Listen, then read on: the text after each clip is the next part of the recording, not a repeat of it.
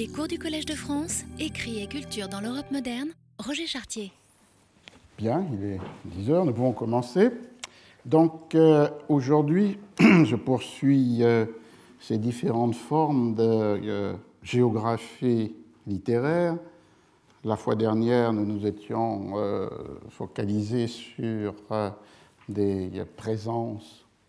cartographiques à l'intérieur des textes de fiction, avec des cartes introduites à partir de 1780 dans des éditions de Don Quichotte jusqu'au milieu du XIXe siècle, aussi bien éditions en langue euh, espagnole, publiées en Espagne ou hors d'Espagne, que dans euh, certaines des traductions. Aujourd'hui, tout en gardant compagnie de Cervantes, je reviens à une autre manière présenter euh, les géographies littéraires que l'on avait évoquées avec le livre de Franco Moretti, son atlas du roman européen au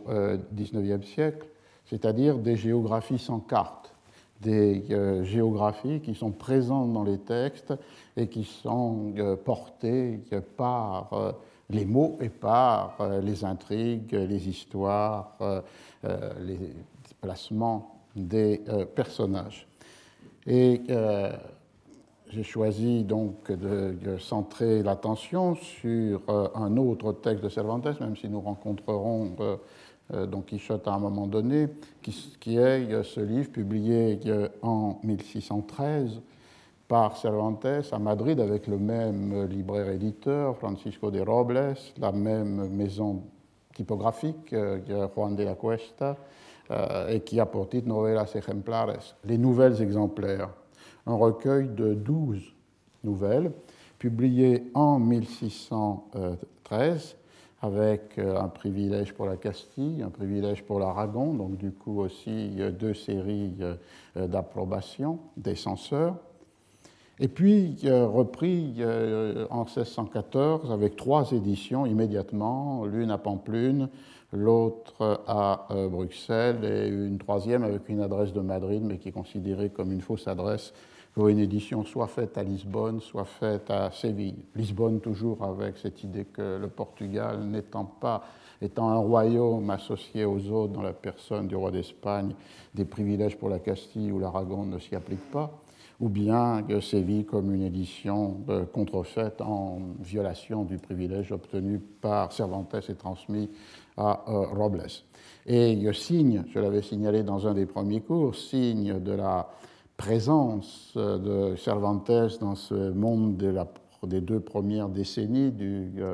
XVIIe euh, siècle, dès 1615, les douze nouvelles exemplaires paraissent en euh, français avec une traduction partagée. Six ont été traduits par Rosset, qui sera le traducteur de la seconde partie du Quichotte, et six par Dodiguier. Et la première édition italienne, 1626. Alors pourquoi s'intéresser aux nouvelles exemplaires du point de vue de la géographie produite par euh, les mots et les histoires? En premier lieu parce que dans les nouvelles exemplaires, euh, il y a de multiples géographies qui sont inscrites, de multiples formes de mobilité des euh, individus. Et je commencerai par là, avec la première de ces mobilités, cette première géographie interne dans euh, les novelas ejemplares, qui est euh, la mobilité des migrations, qu'elles soient temporaires ou qu'elles soient euh, définitives, à l'intérieur de la péninsule ibérique. Et en particulier, ce mouvement qui fait aller du nord du nord de l'Espagne, mais aussi du nord plus au nord, comme euh, par exemple la France ou euh, des pays de l'Europe continentale, au sud, avec ce pouvoir d'attraction considérable que représente euh, Séville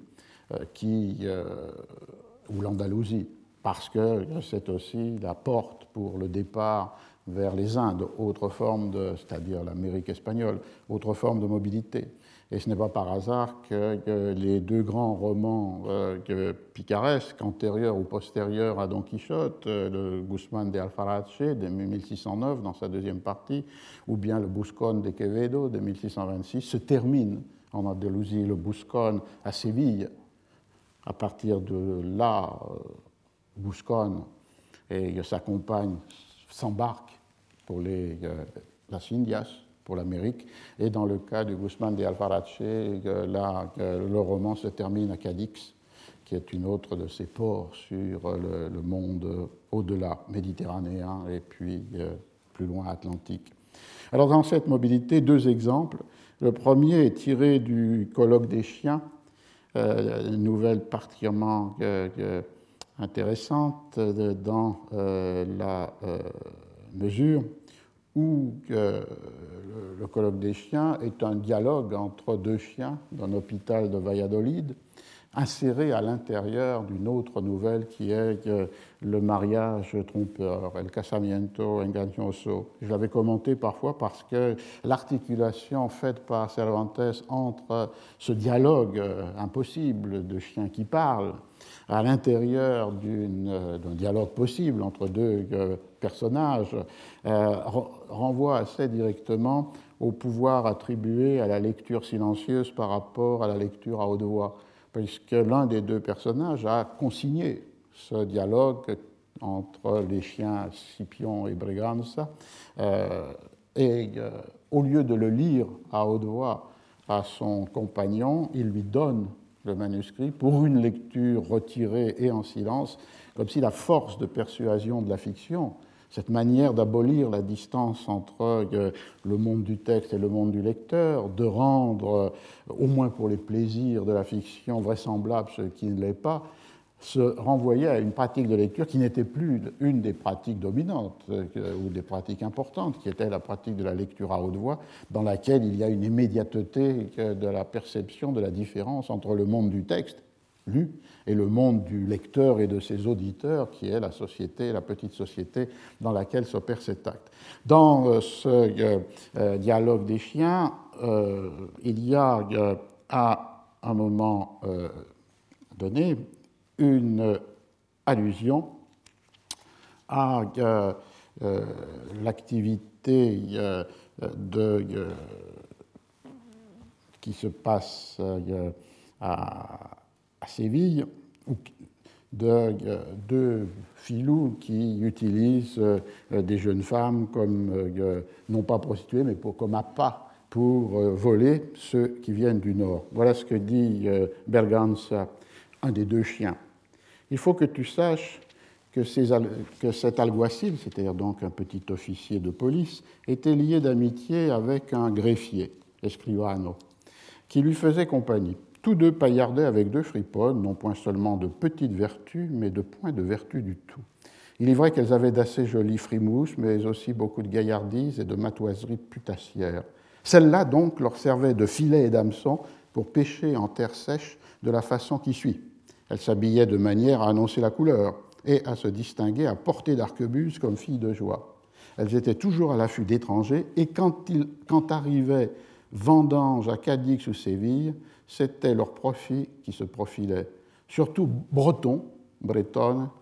de passage, elle se jetait, et sitôt qu'il tombait dans le panneau et frottait son lard à l'une de nos mignonnes, elle prévenait la et le greffier du chemin qu'on prenait et de l'auberge. Dès qu'ils étaient pêle-mêle, on leur donnait l'assaut et les arrêtait pour paillardise, mais on ne les conduisait jamais en prison parce que les étrangers s'affranchissaient toujours, argent comptant, de pareilles vexations. Donc ici, il y a non seulement un des thèmes de la, des nouvelles exemplaires, qui est ce monde interlope, ce monde en marge euh, euh, des villes, en particulier des villes d'Andalousie, et en particulier de Séville. Ici, les pièges tendus à ceux qui viennent à Cadix ou à Séville au moment euh, des vendanges et qui tombe dans l'intrigue construite par le petit officier de police et le greffier, utilisant l'attrait des deux jeunes des deux jeunes femmes. Ce qui est important ici est évidemment euh, l'idée de euh, mouvement qui mène du nord vers, euh, le, vers, le, vers le sud. On le retrouve dans, alors avec la question de breton qui pouvait désigner à la fois dans l'espagnol du siècle d'or de véritables bretons, mais qui pouvait désigner aussi les marchands ou les voyageurs venus du Nord, et d'ailleurs par extension arrivait à, désigner tout, étranger. et l'histoire se poursuit, et l'on voit très bien que le terme peut s'étendre, puisque un des Bretons dont on raconte la mésaventure, puisqu'il pense que on lui a volé euh, euh, son argent, alors qu'en fait c'est un des chiens, celui qui raconte, euh, qui s'est emparé de sa besace parce que dedans il y avait quelque chose à manger. Il parle dans une langue qui est plutôt une langue tirée d'italien. Il parle du fait qu'on lui a volé ses zescuti d'oro in oro. Et, donc du coup, on voit qu'il y a là un pouvoir de l'attraction du sud, et en particulier ici pour acheter les vins d'Andalousie et les porter euh, au nord, au nord de l'Espagne ou au nord de l'Europe, ou dans ce cas-là pour ce breton qui semblait plus italien que euh, breton, y compris dans la, dans la, dans la péninsule. L'autre exemple plus, plus proche des migrations qui sont internes à l'Espagne, c'est-à-dire trouver de l'emploi dans le sud, comme si finalement il y avait une inversion par rapport à l'Espagne du 19e ou du 20e siècle où les mouvements, comme en Italie, vont du sud vers le nord. Ici, l'emploi se trouve au sud avec la, puissance de Séville, puisque c'est là qu'arrivent les navires chargés d'or et d'argent depuis les Indes, et c'est de là que partent, on les retrouvera, ceux qui veulent faire carrière dans, euh, euh, euh, en Amérique. Dans une autre nouvelle qui s'appelle La Illustre Fregona, l'illustre laveuse de vaisselle, qu'on retrouvera pour une autre euh, raison, on a euh, à Séville, euh, à Tolède, pardon, une auberge qui est dite l'auberge du Sévillan et dans laquelle travaillent deux jeunes femmes en dehors de l'héroïne de la nouvelle, Costanza, et ces deux, euh, ces deux euh, servantes sont ainsi euh, désignées. les cris de Costanza firent surgir dans le couloir l'Argoio. L'Argoio, c'est un peu la surintendante de toute cette auberge, accompagnée de deux autres jeunes gaillardes, servantes elles aussi, et à ce qu'il paraît, galiciennes, gallegas. Et s'il y avait telle abondance de domesticité, c'est qu'il le fallait bien pour tout ce monde qui accourt au logis du Sévillan qui est l'une des meilleures auberges de Tolède et des plus fréquentées. Et là, on retrouverait un autre euh, élément qui est de la Galice à l'Andalousie, avec aussi toujours cette euh, extension parfois du terme géographique pour une caractérisation euh, qui n'est plus géographique, puisque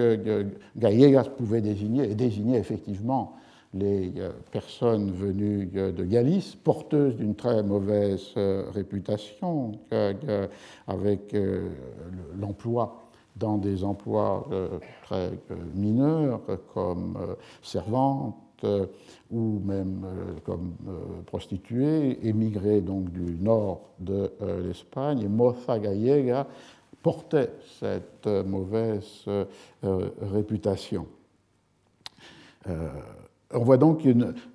ce sont deux exemples parmi d'autres, mais ces mouvements géographiques qui sont comme la trame d'un certain nombre de détails dans euh, les euh, nouvelles, euh, mais qui renvoient à une perception de mobilité qui attire vers le sud et vers l'Andalousie vers Cadix et Séville les habitants d'Espagne, mais aussi plus au nord. La deuxième mobilité importante dans les nouvelles exemplaires, l'autre géographie, ce n'est plus une géographie européenne ou euh, ibérique, mais c'est une géographie qui est celle de la métropole et de la colonie, avec, euh, entre les deux évidemment, la traversée de, l'Atlantique. Euh, la nouvelle qui est fondée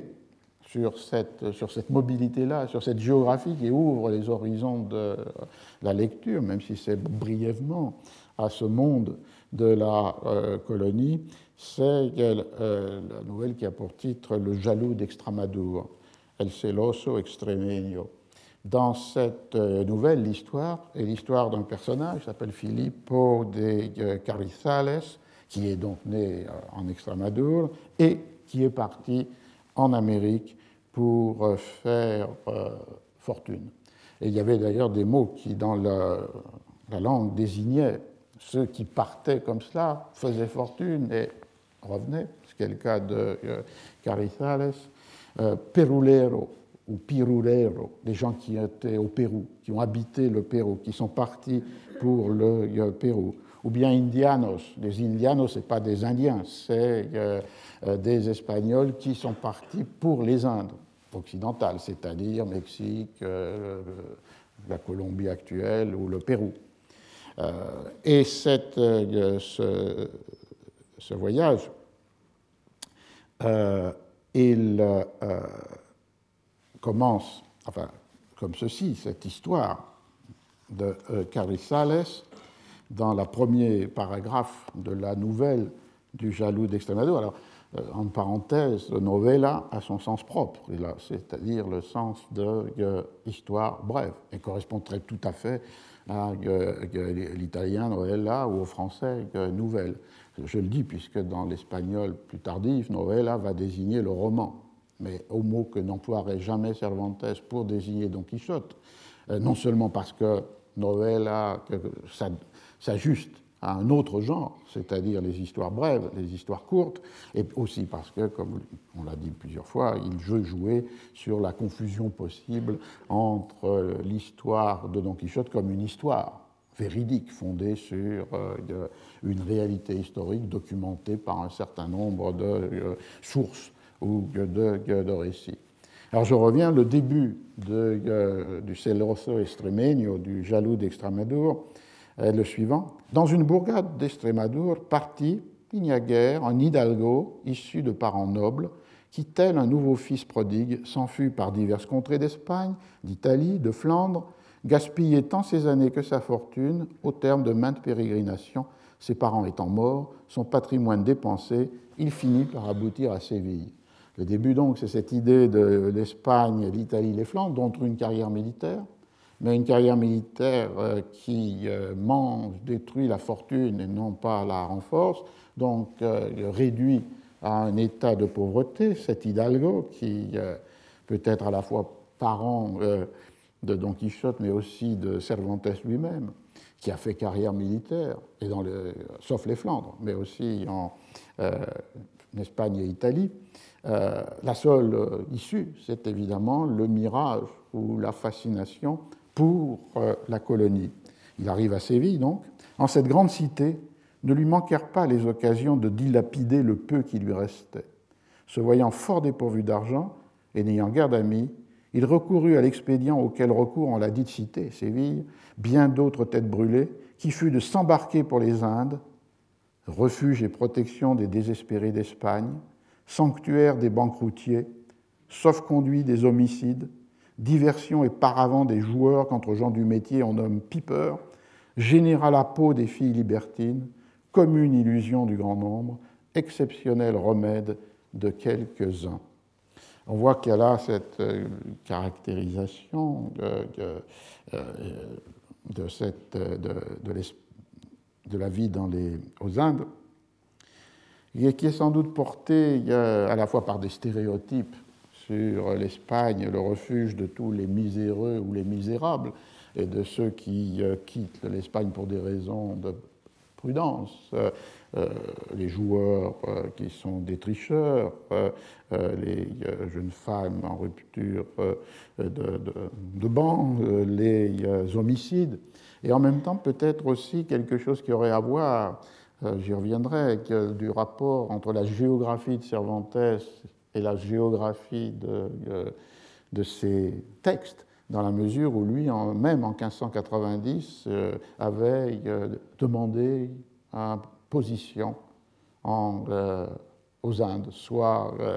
en Colombie, soit au Pérou, soit au Mexique. Et il y a comme une présence de ce monde américain, jamais objet principal d'une narration, mais toujours comme un horizon dans, lesquels, dans lequel euh, des personnages, pour lequel des personnages partent. On le retrouvera dans le Quichotte, et qui a en même temps cette, ce ton exceptionnel remède de quelques-uns, mais pas de lui, puisque cette euh, demande fut rejetée euh, par le, Conseil du roi. Carrizales revient à Séville, après 20 ans passés aux Indes, une fortune énorme, euh, dite de 15, 150 000 pesos euh, ensayados, c'est-à-dire euh, d'argent pur, et qui peuvent même encore représenter une somme supérieure lorsqu'ils ils sont mis en rapport avec la monnaie de compte qui circule en Espagne. Mais après 20 années passées au Pérou, ils sentent le besoin de euh, revenir euh, en euh, Espagne et son retour, ainsi décrit, se voyant donc riche et prospère, il fut pris du naturel désir qu'a tout un chacun de rentrer au pays. Il renonça à de grandes affaires qui s'offraient à lui et quitta le Pérou, où il, avait, où il avait acquis toute sa fortune, qu'il emporta tout entière, convertie en lingots d'or et d'argent, lesquels il fit enregistrer afin d'éviter toute tracasserie. Il revint en Espagne, débarqua à San Lugar, arriva à Séville, non moins chargé d'années que de richesses, retira sans encombre ses biens de l'enregistrement, chercha ses amis, les trouva tous morts, voulut retourner au lieu de sa naissance, bien que lui fût déjà parvenue la nouvelle que la mort n'y avait laissé aucun parent à lui. Et du coup, euh, avec ce, ton mélancolique du texte, euh, Carissales décide de rester à, à Séville avec le projet de euh, rencontrer une jeune épouse et toute l'intrigue du jaloux d'Extrémadure liée à cette euh, histoire qui ressemble un peu à, l'école des femmes de, de Molière. Un détail aussi est important dans cette description, puisqu'il s'installe, il a beaucoup d'argent, il fait construire euh, une très belle demeure, et à un moment, Cervantes mentionne, il acheta de même quatre esclaves blanches et les ferra au visage, ainsi que deux négresses qui ne, qui ne parlaient qu'en leur baragouin. Ça, c'est la traduction, mais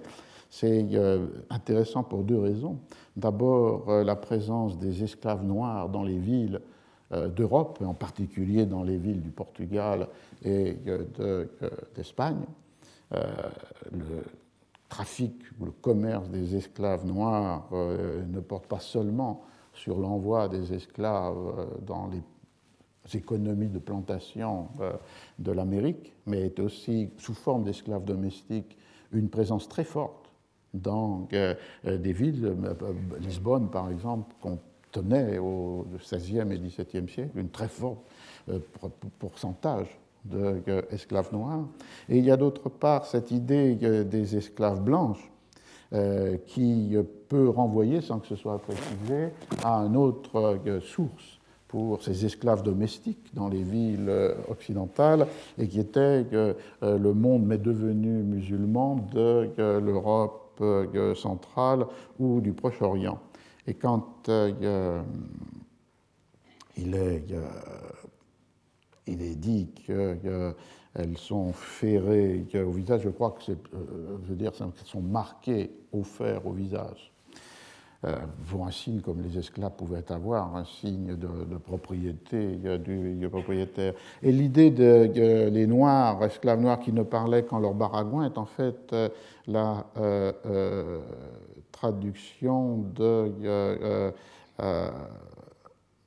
dos, euh, dos, otras negras bozales. Et bozal signifiait justement des esclaves noirs qui ne connaissaient pas d'autre langue que la leur et qui déformaient du coup leur manière de parler le castillan et donc boca, la bouche devenait boza. Et le mot bozal au Bossal, ce qu'on trouve dans Covarrubias, le dictionnaire de 1611, renvoie à cela. Le noir qui ne sait pas d'autre langue que la sienne, el negro que no sabe otra lengua que la suya. Et du coup, les noirs bossales, ce sont ces esclaves noirs qui, transportés depuis peu, n'ont pas acquis euh, la connaissance du euh, castillan et donc euh, sont dans cette. Alors, D'ailleurs, le traducteur ici, je me sers toujours de l'édition de la Pléiade, comme vous l'avez vu pour les traductions en français. Les traductions des nouveaux exemplaires sont particulièrement difficiles. Explique qu'il a choisi Baragouin, bien que ça ne renvoie pas à euh, une réalité particulièrement lié ni à l'Afrique ni à l'esclavage, mais parce que c'est cette idée d'une langue déformée, donc peu compréhensible. Il y a cet horizon donc d'une autre mobilité, une autre géographie, qui est la géographie qui lie par l'Atlantique et à partir ou au retour en Andalousie la métropole avec euh, les colonies des Indes occidentales, et on l'a vu ici le cas du Pérou, où la fortune énorme de Carizales lui permet ensuite de faire, euh, de faire retour. Avec cette idée que le, thème est aussi celui donc, des nouveaux riches qui reviennent euh, des Indes enrichies et qui deviennent une, sorte de stéréotype et euh, un personnage assez classique des entremeses, des petites pièces qui sont euh, euh, liées avec les comédias. Alors la troisième géographie n'est plus la géographie, disons, de la péninsule et de l'arrivée dans ou à partir de la péninsule de personnages ou d'individus du Nord, n'est plus celle de cet espace, on pourrait dire, euh, atlantique entre la métropole et la colonie, mais il est celui du monde méditerranéen et il est beaucoup plus présent dans l'œuvre de Cervantes que les deux euh, premiers. C'est-à-dire les captures, les rachats, les évasions dans le, monde méditerranéen. On peut lire ici euh, Cervantes avec en mémoire que la Méditerranée et le monde méditerranéen au temps de Philippe II, de Brodel, qui d'ailleurs était lui-même un lecteur de Cervantes et des nouvelles exemplaires. Et j'avais une fois donné un séminaire sur cette, comment Brodel avait s'était approprié les euh, nouvelles exemplaires, qu'il avait retenu comme mention ou citation explicite des textes de Cervantes dans cette immense construction qu'est la, le Méditerranée et le monde méditerranéen. Les euh, premiers thèmes qui apparaissent là, c'est évidemment les captures, les risques de capture ou la réalité de capture de euh, chrétiens par euh, les pirates barbaresques, c'est-à-dire ceux des royaumes du monde du Maghreb, ou par les navires ottomans, donc de, l'Empire turc. Premier exemple, pour rester avec l'illustre laveuse de vaisselle, la illustre Fregona, c'est un moment de la trajectoire d'un des, des, personnages qui s'appelle Cariasso, qui est euh, dans une famille noble. Il est né euh, à Burgos mais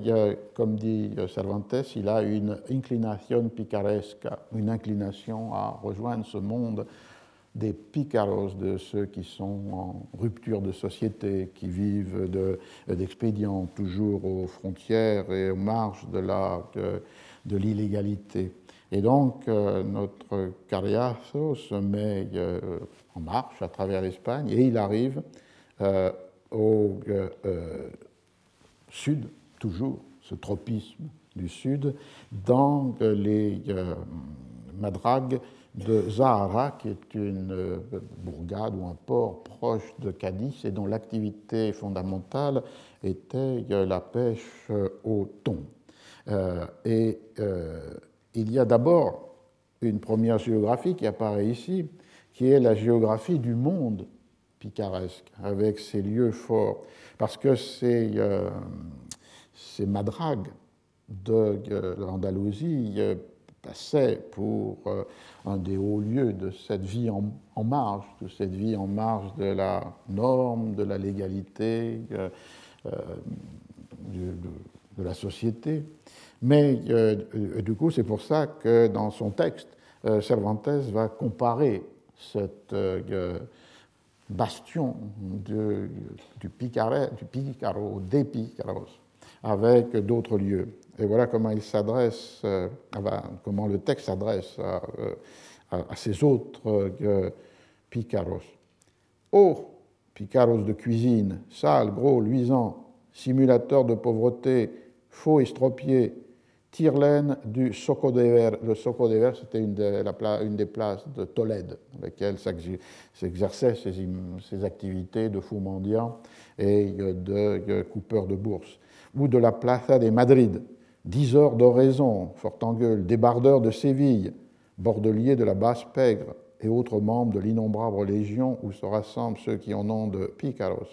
Baissez pavillon, modérez votre fougue, ne prétendez point au renom picaresque tant que vous n'aurez pas suivi deux ans de cours en l'Académie de la pêche au thon. C'est là, oui, c'est là que le travail se concentre et se conjugue au farniente.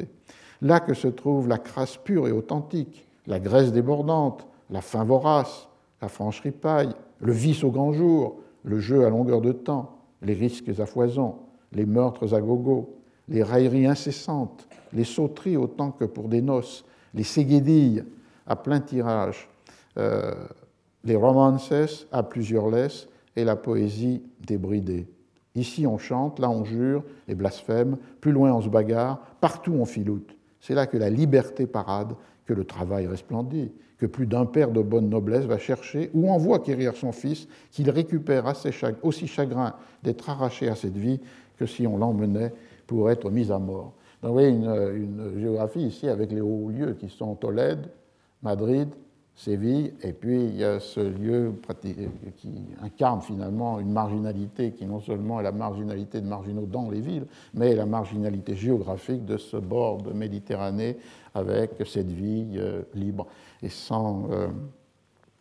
sans contrainte. Ce qui est intéressant, c'est effectivement aussi la difficulté parfois de traduire et euh,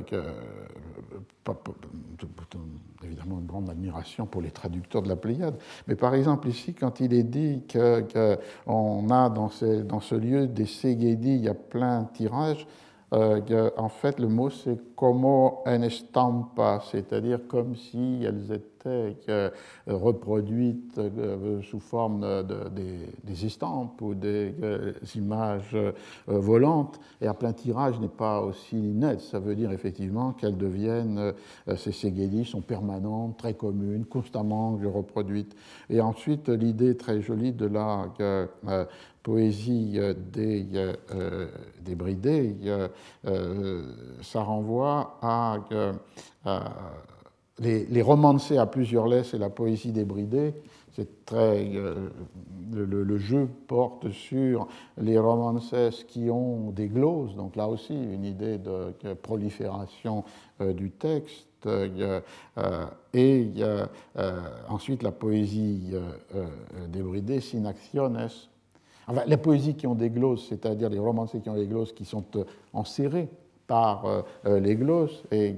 le texte de Cervantes utilise le mot estribos avec des étriers, donc qui les maintiennent. Et ensuite, il passe à ce qu'il appelle la poésie ici débridée, c'est-à-dire la poésie in actiones, et les actiones étaient ce qui liait les étriers avec la selle pour les chevaux. Donc oui, il faut, c'est très difficile de rendre cet ensemble de références, et pas vraiment des métaphores, mais des allusions ou des références à bride et débridé dans le vocabulaire qui plairait à mon ami et collègue Daniel Roche de euh, l'équitation et de la monte du, euh, cheval. Donc ça c'est une première géographie. La deuxième géographie qui apparaît presque immédiatement dans cet euh, enchaînement, c'est le fait que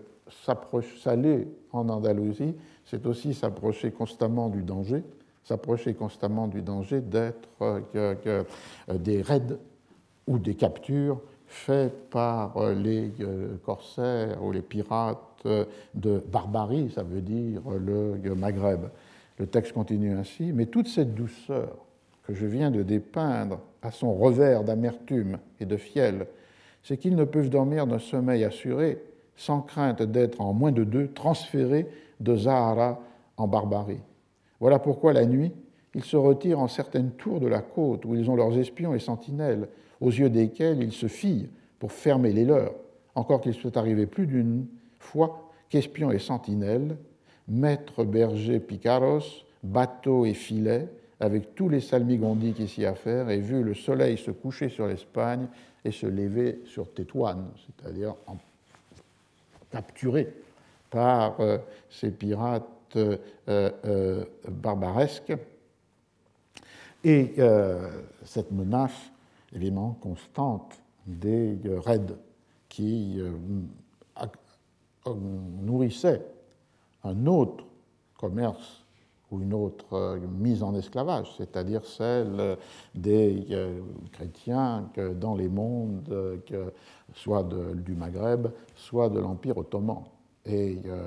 On peut avoir ce double mouvement, c'est-à-dire ces esclaves africains ou venus de pays, de, zones, de contrées sous domination turque, devenus esclaves dans les villes occidentales et pour les euh, Africains transférés dans le, monde des Indes. Et de l'autre côté, un très grand nombre d'esclaves chrétiens dans euh, tout le monde euh, musulman, depuis le Maroc, ici on est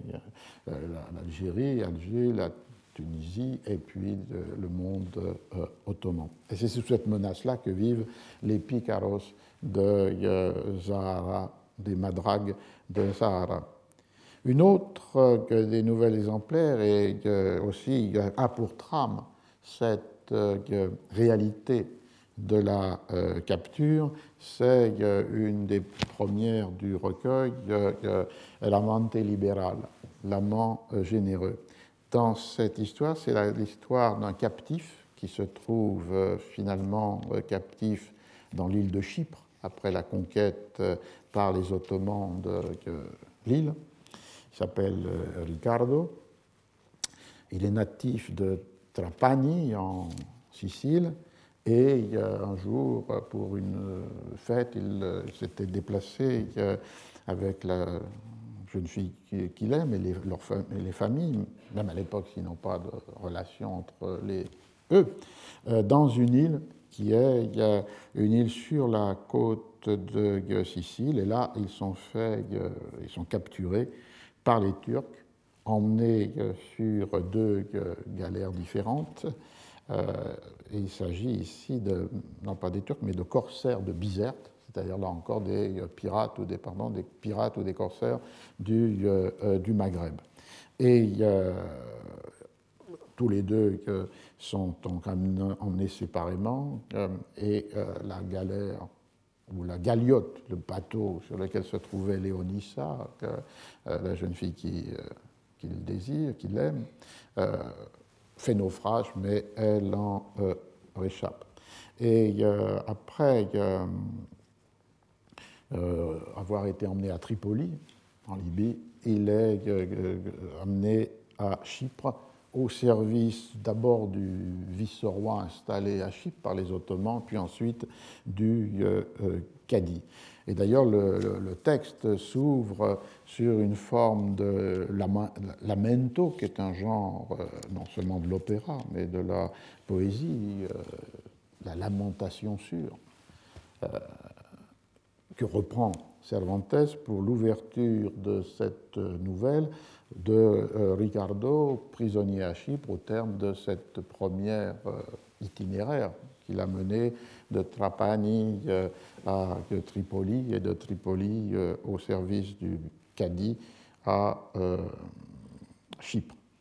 Très beau début. Ô déplorables ruines de l'infortuné Nécosie, sèche à peine du sang de vos vaillants et malheureux défenseurs, si au lieu d'être insensible comme vous l'êtes, vous aviez maintenant une âme nous eussions pu déplorer ensemble nos disgrâces en cette solitude où nous sommes, et peut-être cela soulagerait-il nos tourments que d'y trouver compagnie.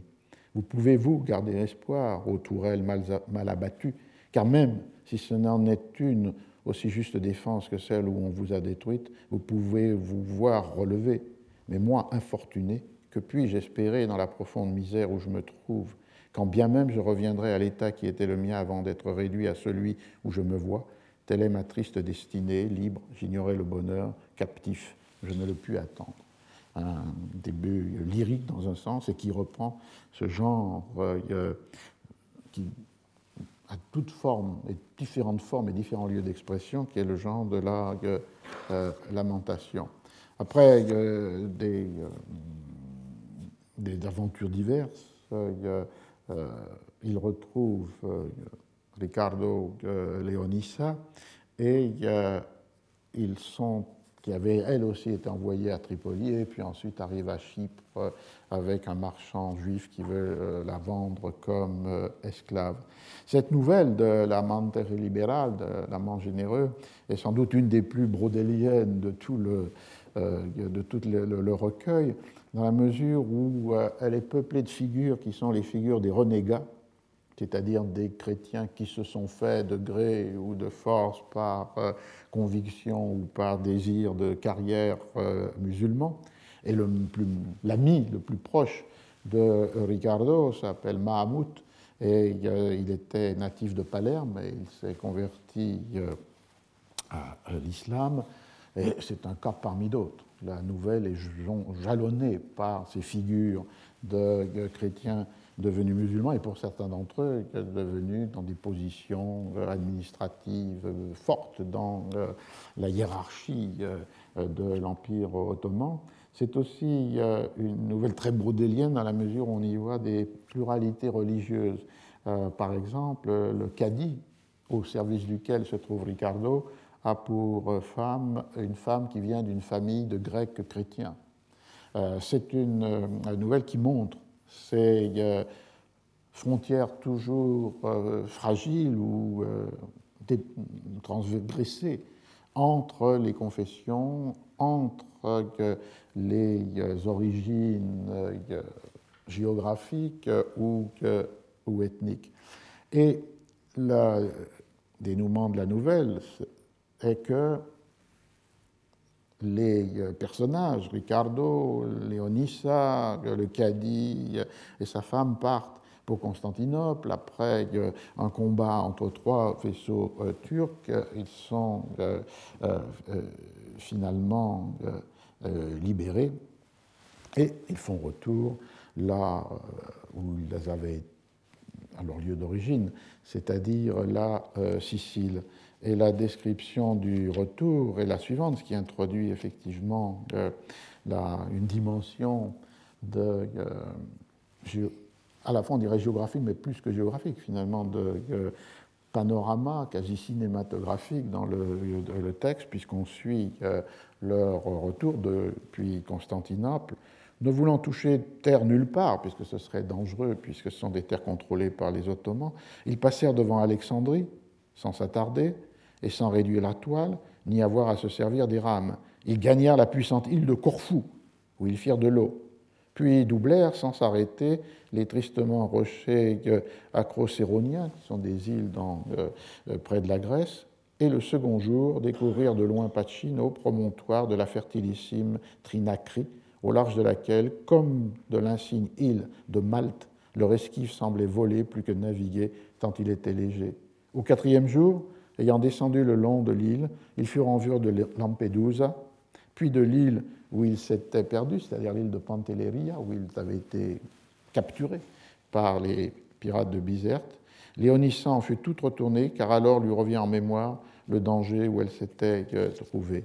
Le lendemain, enfin, ils avaient sous les yeux leur patrie désirée et bien-aimée. La joie renaquit dans leur cœur et leur âme déborda d'une nouvelle liesse, l'une des plus grandes que l'on puisse éprouver en cette vie, celle de qui revient au terme d'une longue captivité, sain et sauf dans sa patrie.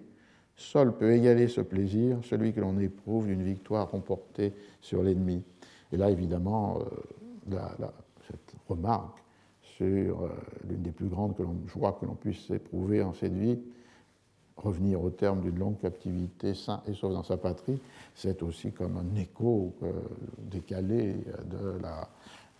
de, la vie de Cervantes lui-même, puisqu'il passe cinq ans, qui reviendrait dans les bagnes euh, d'Alger et est racheté en 1580 et revient en, Espagne à, ce moment-là. Une troisième nouvelle qui a pour euh, texture géographique le monde méditerranéen, le monde des, euh, captures et des rachats, et des, et, des, prises, c'est euh, euh, la nouvelle qui a pour titre L'espagnole anglaise, la española inglesa. ici, l'ouverture, c'est une ouverture qui est directement liée à, au contexte historique, et à une autre forme de géographie qui est une géographie militaire, c'est-à-dire ici celle des conflits, mais pas des conflits des chrétiens contre les Ottomans, mais les conflits entre les nations chrétiennes, puisque l'ouverture de la nouvelle fait allusion à l'une ou l'autre des expéditions anglaises qui euh, étaient euh, entrées dans Cadix, la ville ayant été mise à sac. Il y a une expédition en 1587 par le fameux corsaire ou euh, pirate au service d'Elizabeth Drake, et une autre en 1596 par, où les, troupes anglaises sont menées par le duc d'Essex. Et voilà comment s'ouvre la nouvelle de Cervantes. Parmi le butin, que les Anglais emportèrent de la ville de Cadix, sans qu'ils précisent s'il s'agit de 1587 ou 1596, Clotaldo, un gentilhomme anglais qui commandait une escame, amena à Londres une enfant d'environ sept ans, et ce, contre la volonté et à l'insu du comte de l'Est, qui était l'un des chefs de l'expédition. Celui-ci employa tous les soins à faire rechercher l'enfant pour qu'elle fût rendue à ses parents, qui s'étaient plaints à lui de la perte de leur fille et l'avaient supplié puisqu'ils se contentaient des biens et laissaient libres les personnes, qu'ils ne fussent pas malheureux au point de se retrouver non seulement pauvres, mais sans leur fille, qui était la lumière de leurs yeux et la plus belle créature qu'il y dans toute la ville. Et donc on voit que Clotaldo ramène, comme part de butin, cette jeune fille ou cette jeune, cet enfant d'environ 7 ans contre la volonté du chef de l'expédition qui se contentait du butin et restituait ceux qui avaient été faits prisonniers à, leur, euh, à leurs parents. Euh, le, le, retour ou l'arrivée de cette jeune fille en Angleterre est lié aussi au fait que Clotaldo appartient à une famille catholique donc une famille de catholiques euh, secrètement euh, catholiques dans l'Angleterre devenue l'Angleterre de euh, la Church of England et de la réforme d'Henri VIII. Là, l'histoire continue et, et Ricciardo est nommé par la reine Élisabeth à la tête de deux navires qui doivent assurer la course anglaise, cette fois-ci dans l'Atlantique, c'est-à-dire euh, le, capturer des bateaux portugais lorsqu'ils euh, reviennent des Indes orientales, dans ce cas-là, chargés d'épices ou chargés de euh, métaux précieux, et peuvent être attaqués sur la route de l'île des Açores. Et c'est là la mission que reçoit euh, Ricaredo dans cette, euh, de la reine et en même temps euh, ce dont il va exécuter. Il a été donc mis d'abord comme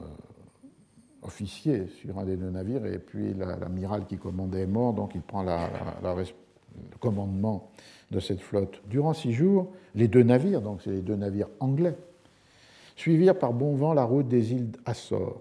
Il ne manque jamais dans ces parages de navires portugais venus des Indes orientales ou qui parfois ont perdu celle des Indes occidentales. Et euh, dans cet euh, moment, il euh, rencontre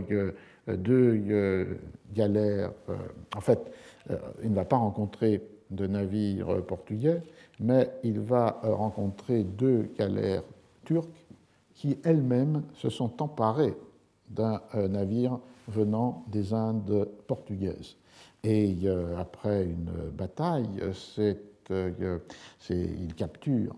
les deux galères turques et ils capturent la galère portugaise que ces Turcs avaient eux-mêmes capturée. Ils libèrent les esclaves qui étaient employés sur les galères turques et il va ramener à Londres sa prise qui est la prise d'une prise en quelque sorte, qui est un butin euh, portugais, mais passé par la médiation de la capture des deux galères turques. Ricciardo, là il s'adresse aux, aux, galériens qui, sont sur les galères turques, Ricciardo leur demanda en espagnol quel navire c'était. Ils lui répondirent que c'était un vaisseau qui venait des Indes portugaises, celui qui avait été capturé par les corsaires musulmans. Dans ce cas-là, il s'agit du corsaire Arnaute Mami, qui était, lui, un renégat albanais et qui, le nom va apparaître dans la citation, et le point toujours de ce jeu subtil d'un biographisme décalé de Cervantes dans ses textes, c'était ce même Arnaute Mami qui euh, avait capturé Cervantes lui-même en 1575 près des Açores lors de son retour après la bataille de Lépante et les années passées euh, dans euh, l'armée. Alors, Ricardo leur demande, ils disent que c'est un vaisseau qui venait des Indes portugaises chargé d'épices et de tant de perles et de diamants qu'il valait plus d'un million d'écus d'or. Une tempête, ajoutèrent-ils, l'avait poussé sur ses bords, fort éprouvée, sans artillerie, car elle avait jeté à la mer par les gens de son car elle avait été jetée à la mer par les gens de son équipage, malades et presque morts de soif et de faim. Quant aux deux galères que l'on voyait là, et qui appartenaient au corsaire Arnaut et Mami, elle l'avait capturé la veille sans coup férir, et à ceux qui l'avaient entendu dire, comme ils n'avaient pu faire passer tant de richesses sur leurs deux bateaux, ils menaient le navire à la remorque pour le conduire dans la baie de la Radche, c'est-à-dire au Maroc, qui se trouvait tout près. Donc, euh, euh, du coup, on a cette euh, capture des deux galères turques qui amenait un navire portugais en, dans un port du Maroc. Euh, cette euh, nouvelle est donc fondée sur les euh, croisements entre les deux courses, la course des corsaires maghrébins ou ottomans par, capturant les navires chrétiens, en particulier portugais ou espagnols, quand ils reviennent dans des, des Indes, soit directement des Indes occidentales, Mexique, euh, et euh, Amérique du Sud, Colombie, ou bien lorsqu'ils reviennent par le, tour, euh, par le détroit de Magellan, des Indes orientales et revenant par l'Atlantique. Et arrivé à Londres, Ricardo est accueilli par la, par la reine Élisabeth dans le, dans le, dans le, à Londres, dans le port, dans la mesure où c'est l'autre course, c'est-à-dire celle des corsaires, euh, particulièrement anglais, s'emparant des euh, navires euh, espagnols ou portugais, mais ici par l'intermédiaire d'une prise qui était celle de deux galères turques. Alors cette, cette géographie méditerranéenne qu'on trouve dans ces trois nouvelles, espagnole-anglaise, que l'amant généreux, l'illustre laveuse de, vaisselle, euh, avec ses, captures, et qui ne sont pas seulement d'ailleurs des captures, euh, comme on le voit dans le premier cas, qui ne sont pas seulement des captures sur mer de navires qui sont à raisonner, mais qui peuvent être des raids qui vont sur le continent. Et Brodel cite dans la Méditerranée des documents qui montrent que certains raids des corsaires barbaresques pouvaient aller jusque dans l'Europe du Nord. Euh, en Norvège, ou, euh, par exemple. Donc euh, il y a là une géographie à grande amplitude de ces captures. On en retrouve un, écho dans le Don Quichotte, dans le récit du captif qui occupe les chapitres 39 à 41 de la première partie. Et ce qui est important ici, c'est que dans ce récit du captif, euh, euh, Cervantes noue les différentes géographies de son œuvre ou de sa vie. D'abord, il noue ces deux géographies que nous venons de voir, la géographie méditerranéenne avec la géographie atlantique. La géographie de la frontière euh, constamment transgressée entre le monde musulman, ottoman ou barbaresque et le monde euh, chrétien, et la géographie de l'Empire, la géographie atlantique de euh, la colonie et de la métropole. Pourquoi? Parce que d'un bord, le récit, c'est le récit d'un captif qui s'est évadé euh, des bagnos, des bagnes d'Alger, ces sortes d'immenses lieux qui ne sont pas vraiment une prison, mais qui en même temps sont clos, dans lesquels sont enfermés dans un sens les captifs chrétiens. Et ce euh, captif, Rui Pérez de Viedma, a été capturé à Lépante lors de la grande bataille qui a opposé les flottes vénitiennes et espagnoles avec dans l'alliance la papauté aux Ottomans. Il a donc été là après une carrière comme soldat en Piémont, dans les Flandres, qu'il euh, rejoint la, Ligue, qui, était cette alliance papauté Espagne-Venise, contre euh, les euh, Ottomans. Et il participe à la bataille de Lépante, et comme Cervantes lui-même, et la description dans le récit du captif euh, est, euh, celle-ci. Puisque le commandement de cette flotte est donné à Don Juan d'Autriche, le frère de euh, Philippe II. La nouvelle se répandit de grands préparatifs de guerre qui se faisaient. Tout cela provoqua et excita en moi la pensée et le désir de participer à l'expédition que l'on attendait. Et bien que j'eusse quelque espérance et même la promesse presque assurée qu'à la première occasion qui s'offrirait, je serais capitaine, je préférais tout abandonner et m'en aller en Italie, comme je le fis en effet.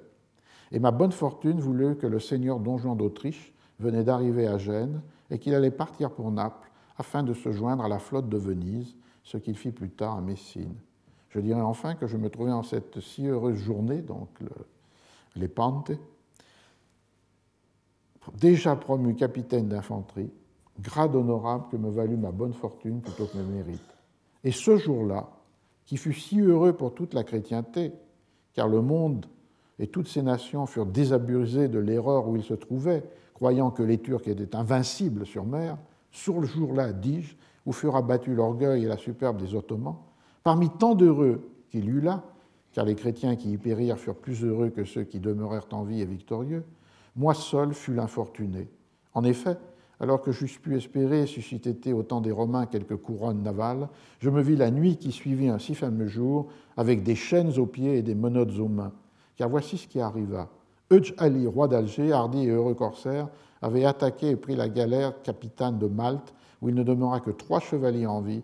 et tous trois grièvement blessés. Le capitaine de Jean Andrea Doria se porta alors à leur secours et je m'y trouvais, la capitaine, c'est-à-dire un des vaisseaux, la capitaine de Juan Andrea Doria se porta à leur secours et je m'y trouvais avec ma compagnie. Et ne faisant que mon devoir en pareille occasion, je sautais sur la galère ennemie. Celle-ci, s'écartant de celle qui l'avait assaillie, empêcha mes soldats de me suivre, si bien que je me trouvais seul, au milieu de mes ennemis, bien auxquels je ne pus résister pour être en si grand nombre. Et finalement, ils me firent prisonnier, tout couvert de blessures. Et à partir de ce moment-là, euh, euh, euh, Viedma devient captif, il est d'abord emmené à Constantinople, et puis ensuite il devient esclave du roi d'Alger, qui est un, autre renégat, dans ce cas-là un renégat vénitien, qui s'appelle Hazan Aga. Tout la, le récit se développe là, de Viedma à à Alger, qui voit une jeune fille euh, dont il tombe amoureux, qui s'appelle Zoraïda, on découvre qu'elle est la fille d'un très riche marchand d'Alger, mais que par une esclave chrétienne, elle s'est déjà convertie euh, au euh, christianisme. Il s'enfuit avec elle et un certain nombre de compagnons et fait retour en Espagne par Malaga et c'est là où ensuite, continuant son chemin, dans l'auberge, il rencontre euh, les personnages réunis du euh, Quichotte, Don Quichotte, Sancho, les couples d'amoureux Dorothea et Fernando, Lucinda et, Cardenio. Euh, on a là, on peut voir cette, la description de ces bagnes d'Alger, c'est-à-dire ces lieux où sont retenus, euh, enfermés euh, les chrétiens, et aussi en même temps les euh,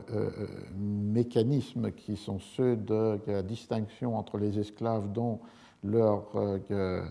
geôliers, ceux qui les gouvernent, ont, attendent d'une rançon, en rachat, et puis d'autres qui, pour identifier dans leur pauvreté, ne peuvent pas avoir cette espérance. Donc il, est à Alger, il est enfermé là. C'est ainsi que j'occupais ma vie, enfermé dans une prison ou bâtiment que les Turcs appellent bagne, bagnos. Ils enferment là les captifs chrétiens, ceux qui sont au roi aussi bien que ceux qui appartiennent à des particuliers, et ceux encore qu'on appelle du magzen, et qui est comme si l'on disait les captifs de la commune. Ils servent à la ville dans les travaux publics qu'elle fait faire, ainsi que pour d'autres offices. Et ces captifs-là ont le plus grand mal à obtenir leur liberté, car appartenir à la communauté et n'ayant pas de maître particulier, il n'y a personne avec qui ils puissent traiter de leur rançon, même s'ils ont de quoi la payer. C'est dans ces bagnes, ainsi que je l'ai dit, que certains particuliers ont coutume de mettre leurs esclaves, surtout lorsqu'ils sont de rançon, car ils les gardent là en repos et en sûreté jusqu'à ce que leur rançon arrive. Les captifs du roi, qui sont de rançon, ne vont pas non plus au travail avec le reste de la churme, à moins que leur rançon ne tarde à venir. Alors, pour les forcer à écrire avec plus d'ardeur à ce propos, on les fait travailler et aller chercher du bois avec les autres, ce qui n'est pas une mince besogne. Donc les captifs qui travaillent dans la ville et qui sont ceux de la commune, et puis ces captifs de particuliers ou du euh, euh, roi, qui, euh, du roi vice-roi délégué par le sultan pour le Maghreb, et qui, sont là simplement renfermés en attente de la rançon qu'on va leur donner. Pour moi, j'étais un de ces captifs de rançon. Enfin, en effet, lorsqu'on sut que j'étais capitaine, j'eus beau dire mon peu de ressources, mon manque de fortune, cela n'empêcha pas qu'on me plaça parmi les gentilshommes et les gens de rançon. On me mit une chaîne, plus en signe de rançon que pour assurer ma garde, et je vécus ainsi dans ce bagne avec d'autres gentilshommes et les gens de qualité marqués et tenus pour gens de rançon. Il y a donc cette euh, première géographie qui est articulée avec la géographie atlantique par le fait que lorsque le captif et Zoraïda sont arrivés dans l'auberge, peu de temps après arrive un autre personnage et qui se révèle être le frère, un des deux frères de Viedma. Et ce, euh, ce frère-là, lui, il est là parce qu'il est en route pour les Indes. Le domestique avait aussi dit qu'il partait pour les Indes pourvu d'une charge d'auditeur à l'audience de Mexico. Donc euh, ici, il y a quelqu'un qui part comme officier de justice. L'auditeur, c'était à la fois celui qui instruit une cause et en même temps qui euh, euh, est juge de, dans la, de, juge au civil et au criminel. Et cette, ce frère, donc, part pour le Mexique. Et le troisième frère, puisque l'histoire est aussi une histoire du destin différent de trois frères, et lui, installé au Pérou, est déjà immensément riche. Donc dans une même famille, vous avez la géographie méditerranéenne du soldat captif et finalement euh, évadé, et puis les deux autres frères qui font l'un déjà carrière au Pérou et a déjà amassé une fortune, et l'autre qui euh, espère de faire de même en recevant un office dans un des tribunaux de, installés par la monarchie espagnole dans sa colonie, dans ce cas-là la Audiencia de México. Donc un premier nœud entre deux géographies, une géographie euh, atlantique et une géographie méditerranéenne. Le second nœud, c'est évidemment entre la géographie de la fiction, et je vais terminer avec ça, et la géographie personnelle puisque le récit du captif est une sorte de biographie décalée, ou d'auto, enfin oui, de biographie devenue autobiographie décalée de euh, Cervantes. Euh, Cervantes a bien été capturé et par euh, un des personnages mentionnés ici, Arnaote Mami, mais non pas après, lors de la bataille de l'Épante, mais en 1575 lors de son voyage de retour vers l'Espagne et sans doute à peu près vers les, au large des euh, Baléares. D'autre part, euh, euh, il a, à la différence de Viedma, il n'a jamais été nommé capitaine dans, la, flotte, mais à des grades plus mineurs. Et lui n'a pas été, c'est pas évadé, même si on sait qu'il a plusieurs fois, peut-être cinq fois, tenté euh, l'évasion, comme Vienma. Donc finalement, il projette sur Vienma quelque chose qu'il aurait aimé faire, c'est une sorte d'évasion par délégation d'écriture, mais a été racheté par euh, les Trinitaires, un des ordres qui était spécialisé dans le rachat des euh, captifs, aussi bien, enfin en particulier dans le Maghreb.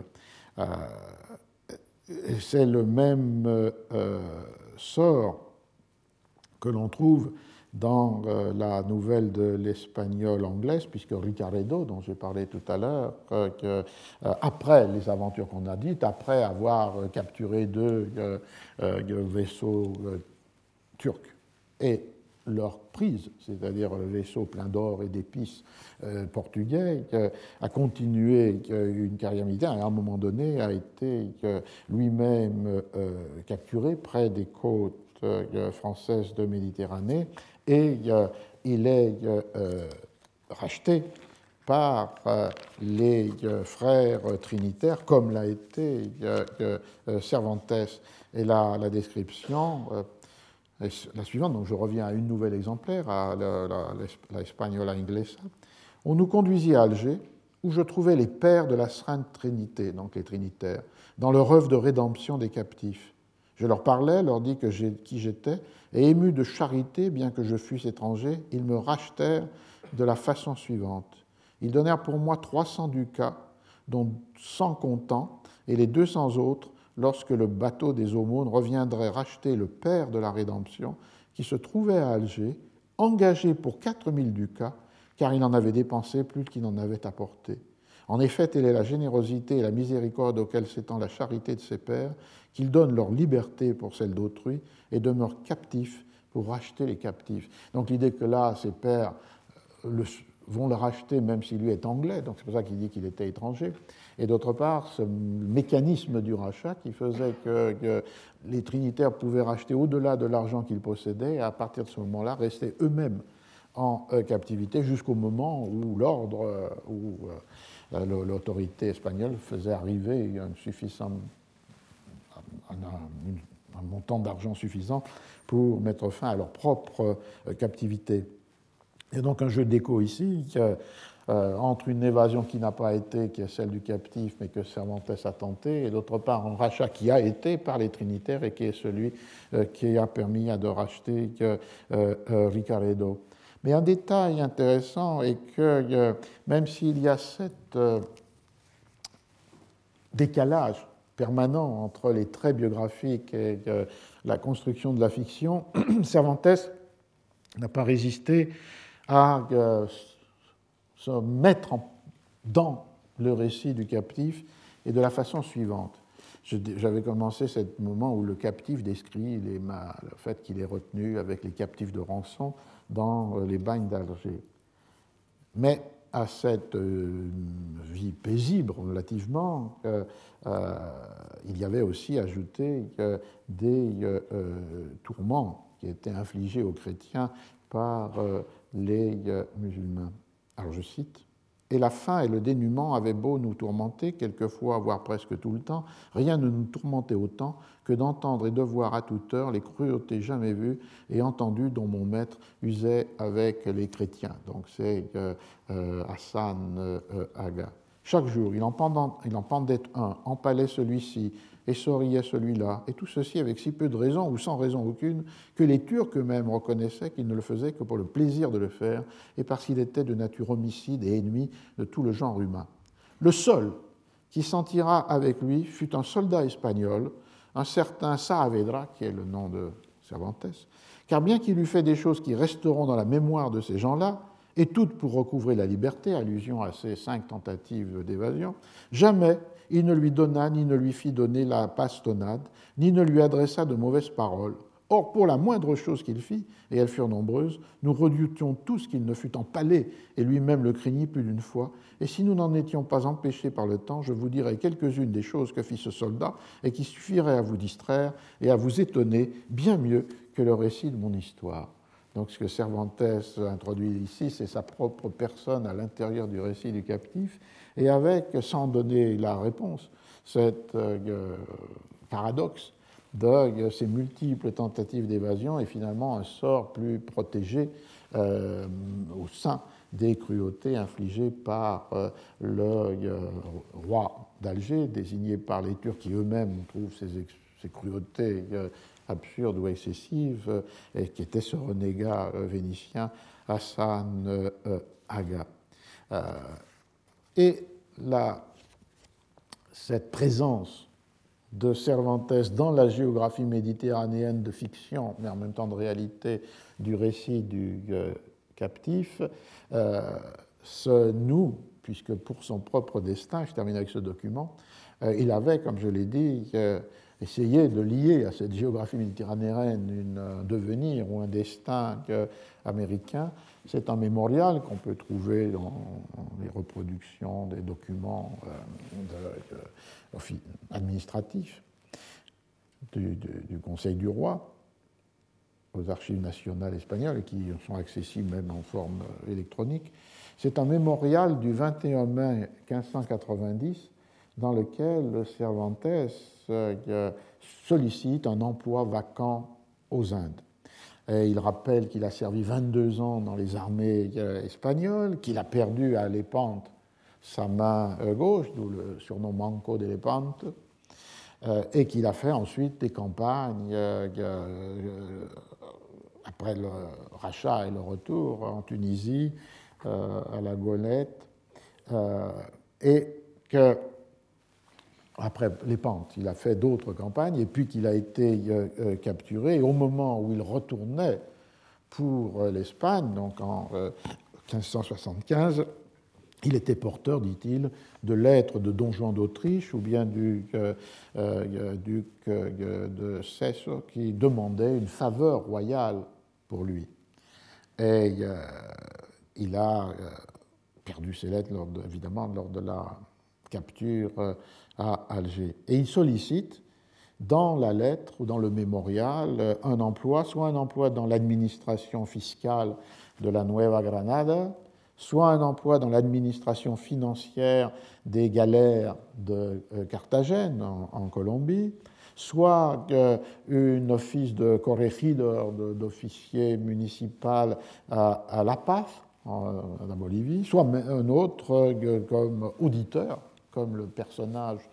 euh, le frère de Viedma, euh, comme auditeur dans un tribunal de première instance dans un euh, territoire du Guatemala. Donc il énumère ces cinq emplois dont il sait qu'ils sont vacants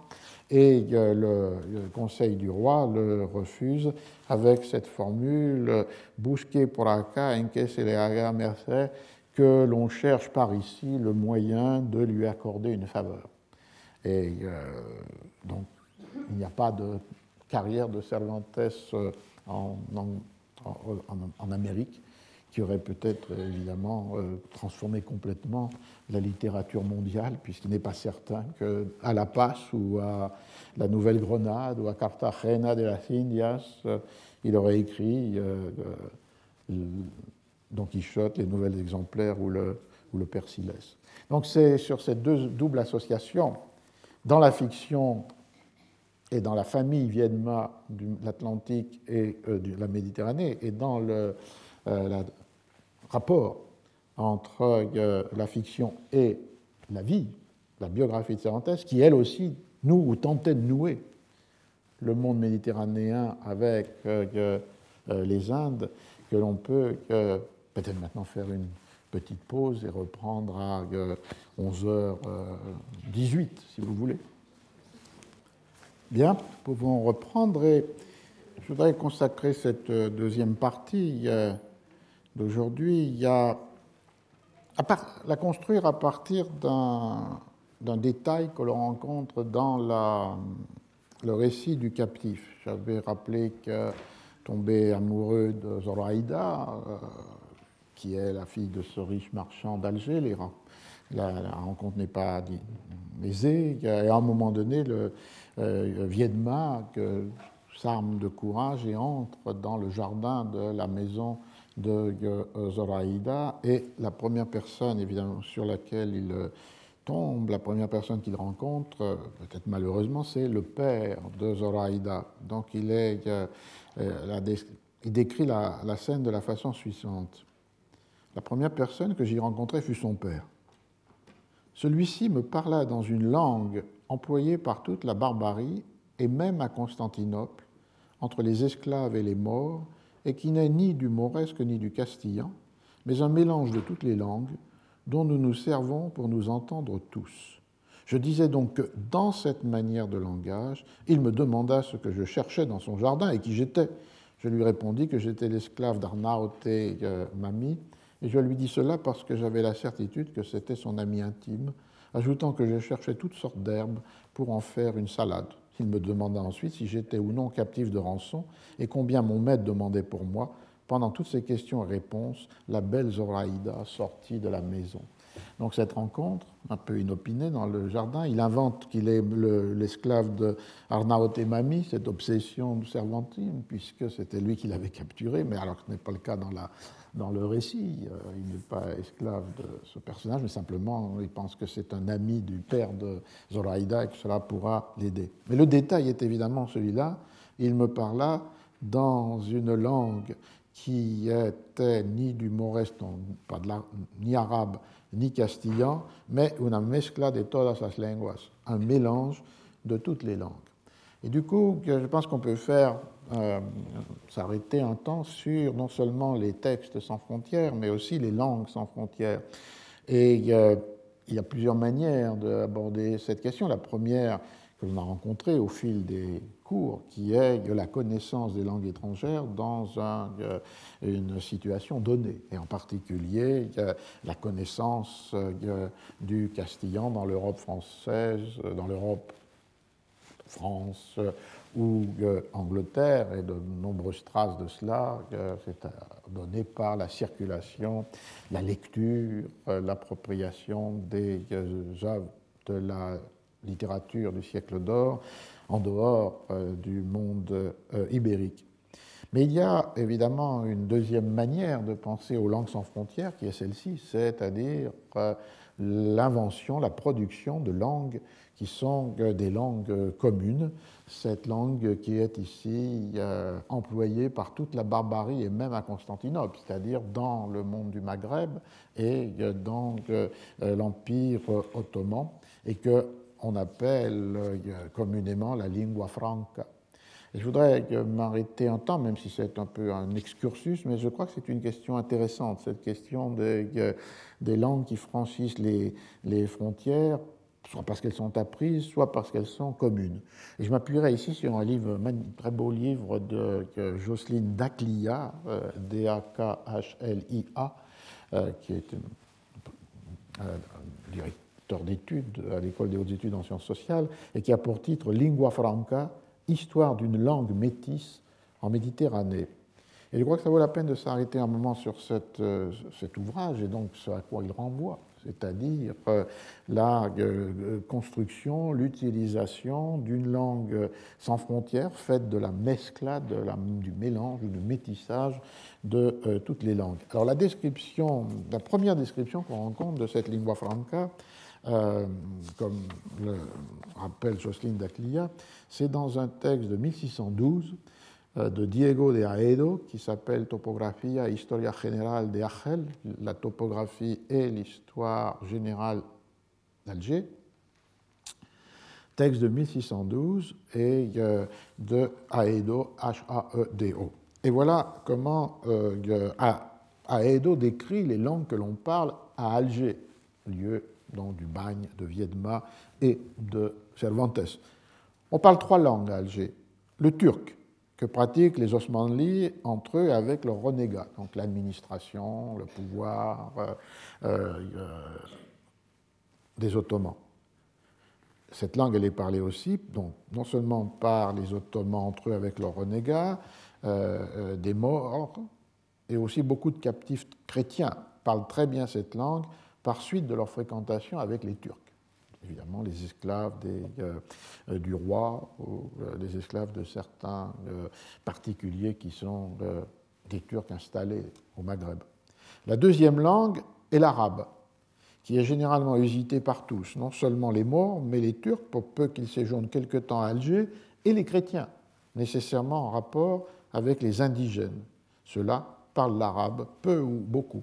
La troisième langue en usage à Alger est la langue franque, lingua franca, ainsi appelée par les musulmans. Non pas qu'en la parlant ils croient s'exprimer dans la langue d'une nation chrétienne quelconque, mais parce que, au moyen d'un jargon usité par eux, ils s'entendent avec les chrétiens. La langue franque étant un mélange de divers mots espagnols ou italiens pour la plupart. Il s'y est aussi depuis peu glissé quelques mots portugais, après qu'on eut amené à Alger, de Tétouane et de Fès un très grand nombre de gens de cette nation, faits prisonniers dans la bataille que perdit le roi du Portugal, Don Sébastien. Joignez à cela la confusion et le mélange de tous ces mots, leur mauvaise prononciation par ces musulmans qui ne savent pas conjuguer les modes et les temps des verbes comme les chrétiens à qui ces mots appartiennent, cette langue franque n'est qu'un jargon ou plutôt un parler de nègres arrivés de son pays. Un hablar de negro bozal traído a España de nuevo. Et vous voyez la référence ici avec ce qu'on a déjà rencontré, c'est-à-dire se parler des esclaves noirs qui n'ont pas la maîtrise du castillan et qui sont désignés comme bozales. Donc la lingua franca est euh, assimilée à cette langue des euh, Noirs bozales et récemment amenée en Espagne. Pourtant, ce jargon est d'un usage si général que l'on emploie pour toutes les affaires et toutes les relations entre Turcs, Maures et chrétiens, et elles sont nombreuses, de sorte qu'il n'est point de Turcs, de Maures, et même parmi les femmes et les enfants, qui ne parlent couramment ce langage et ne s'entendent avec les chrétiens. Voilà qu'il y a une première description, 1612, contemporaine des Novelas Ejemplares, dans lesquelles on voit que cette langue est euh, une langue euh, désignée ainsi par les euh, Turcs ou les Maures, et qu'ils l'utilisent dans le rapport avec les chrétiens,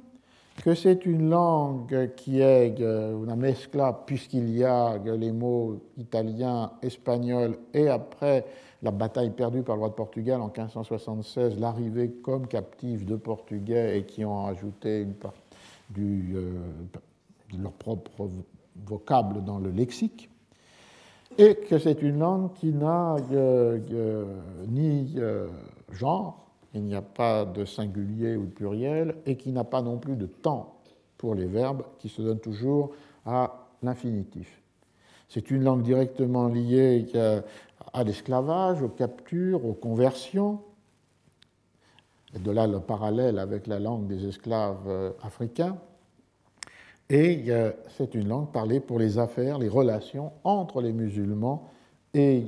les chrétiens. L'enquête que Jocelyne Daclia a faite sur cette lingua franca est une enquête euh, difficile parce que rares sont les euh, traces laissées des usages de cette euh, lingua franca. Du côté du monde ottoman ou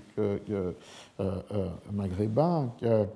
les mentions dans les sources anciennes sont euh, rares, euh, sans doute euh, par un, mépris pour une langue qui n'a pas de statut de, dignité linguistique, pour l'idée d'élimination de toute forme d'interaction, d'acculturation entre les mondes musulmans et les mondes chrétiens, sans doute aussi une réticence donc proprement euh, euh, religieuse, et finalement on, était on arrive à une sorte de négation de euh, l'emploi, enfin de négation de l'emploi de cette langue aussi massif que le, la le désigné à Edo dans l'historiographie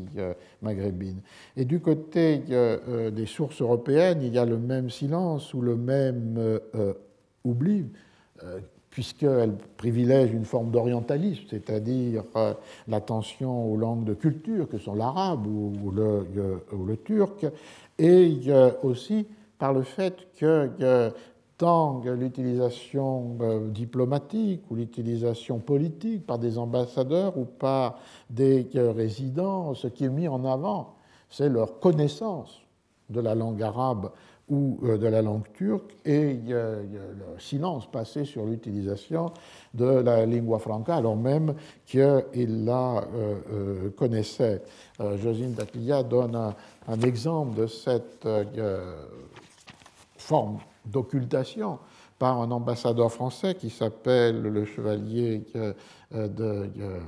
d'Arvieux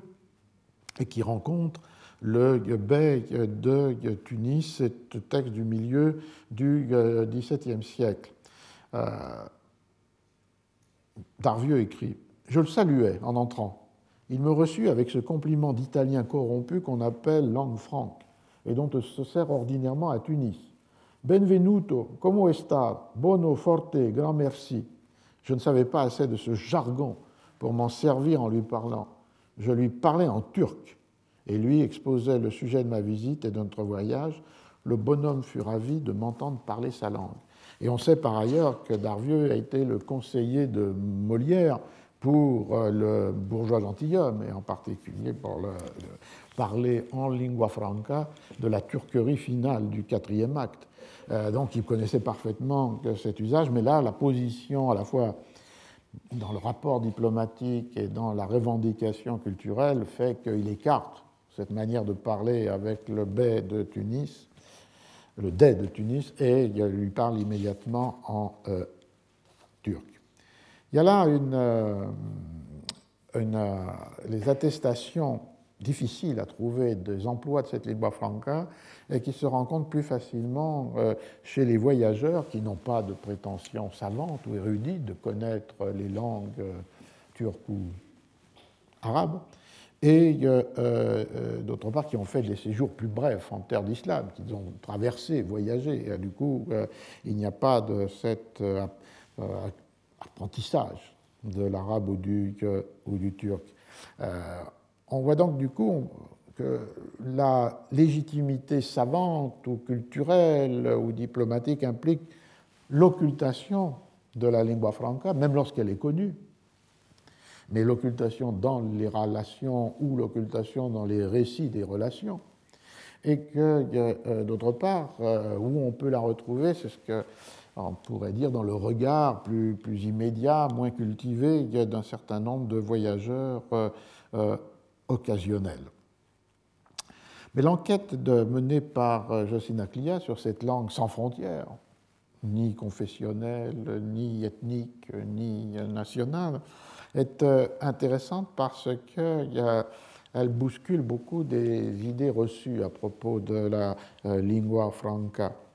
D'abord, euh, dans la mesure où cette langue a été tenue longtemps pour une langue des espaces de contact entre donc les ports, les côtes,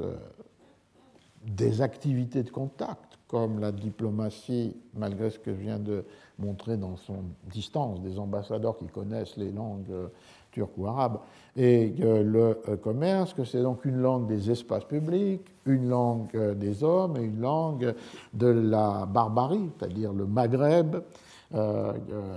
essentiellement. Alors, ce que montre une enquête méticuleuse comme celle qui a été menée, est une vision un peu différente D'abord, d'en avoir que d'abord parce que la lingua franca elle est utilisée dans tout le bassin méditerranéen et pas seulement dans le euh, Maghreb, et qu'elle euh, inclut euh, le Levant. D'autre part, que c'est aussi une langue domestique et pas simplement une langue publique de l'échange commercial, mais une langue domestique qui peut même être une langue conjugale lorsqu'il s'agit d'union entre euh, des euh, Turcs ou euh, des habitants du Maghreb avec des femmes chrétiennes, ou bien encore lorsqu'il y a dans une maisonnée une présence forte d'esclaves ou de domestiques chrétiens, le lingua franca devient la langue de l'échange quotidien, de l'échange euh, ordinaire lié avec cette euh, mixité possible dans les unions ou avec cette présence des esclaves domestiques. Et du coup, c'est une langue qui pénètre aussi à l'intérieur des terres, ce n'est pas simplement une langue de côte ou une langue de euh, port, mais dans la mesure où elle accompagne des captifs qui peuvent être aussi redistribués sur les terres de l'intérieur ou sur les villégiatures ou les villas possédées par de riches marchands ou administrateurs en dehors même des, des villes. Et c'est une langue qui est parlée aussi dans une partie de l'Europe occidentale. ça, c'est aussi un point important, non seulement au Maghreb, non seulement au Levant, mais aussi dans l'Europe euh, occidentale, du fait euh, de deux présences hmm, arabes ou euh, turques importantes. L'une qui est liée à des fugitifs, des réfugiés venus pour des raisons des conflits politiques à l'intérieur des souverainetés euh, du monde musulman se réfugier euh, en Espagne ou euh, au Portugal, et puis d'autre part, comme on l'a vu avec le celoso extremeño, le jaloux d'Extremadure, le fait qu'il y a des esclaves musulmans ou des esclaves musulmanes venus des terres de euh, l'Europe euh, centrale euh, ou du monde du Proche-Orient sont présents dans les villes d'Occident. Et donc, du coup, on a une langue qui a une ère d'usage infiniment plus vaste que ce que l'on dit d'habitude, une ère qui est une ère qui comprend du Levant jusqu'à la péninsule ibérique, tous les territoires, et d'autre part qui n'est pas simplement une langue d'échange dans des situations de commerce et de, euh, de, trafic portuaire, mais qui est une langue qui pénètre plus profondément dans des relations qui peuvent être des relations de maître à domestique ou esclave, ou euh, des relations à l'intérieur même de la famille entre euh, des personnages, des individus d'origine différente. Ce qui reste, c'est que euh, même si elle a cette emprise ou cette présence plus massive que les sources, soit chrétiennes, soit euh, musulmanes, pourraient laisser penser, elle reste euh, une langue de la liminalité, une langue de la, la rencontre dans la capture ou euh, euh, dans euh, le bagne. Un témoignage intéressant est le témoignage d'un flamand qui s'appelle Emmanuel Aranda et qui a été capturé en 1640, qui est captif à Alger, c'est le troisième point rencontre après Cervantes ou après Viedma, et qui décrivait ainsi la, violence qui est liée à l'usage de cette langue franque, puisque c'est la langue employée par les Ottomans ou les habitants de la barbarie du Maghreb pour, euh, en rapport avec les esclaves chrétiens. Le lendemain, le jour n'était pas encore levé, donc écrit Aranda dans ces sortes de souvenirs de captivité. Le gardien entra au bain, puis la traduction de bagno c'est difficile parce que c'est pas strictement une prison et en même temps c'est pas des, euh, des, bains au sens classique. Et donc lui, il dans son texte du XVIIe, il emploie euh, euh, bain, mais pour désigner ce que l'on a vu, c'est-à-dire euh, des espaces relativement ouverts dans lesquels néanmoins les captifs chrétiens sont enfermés. il commença à crier Surfa cani, abasso canala, c'est-à-dire levez-vous, chien, abbas et canaille. Ce fut là le bonjour. Aussitôt, il nous fit marcher vers un faubourg appelé Babelwed, où nous trouvâmes tous les outils pour faire des cordes, et sans connaître le métier, il nous fallait travailler.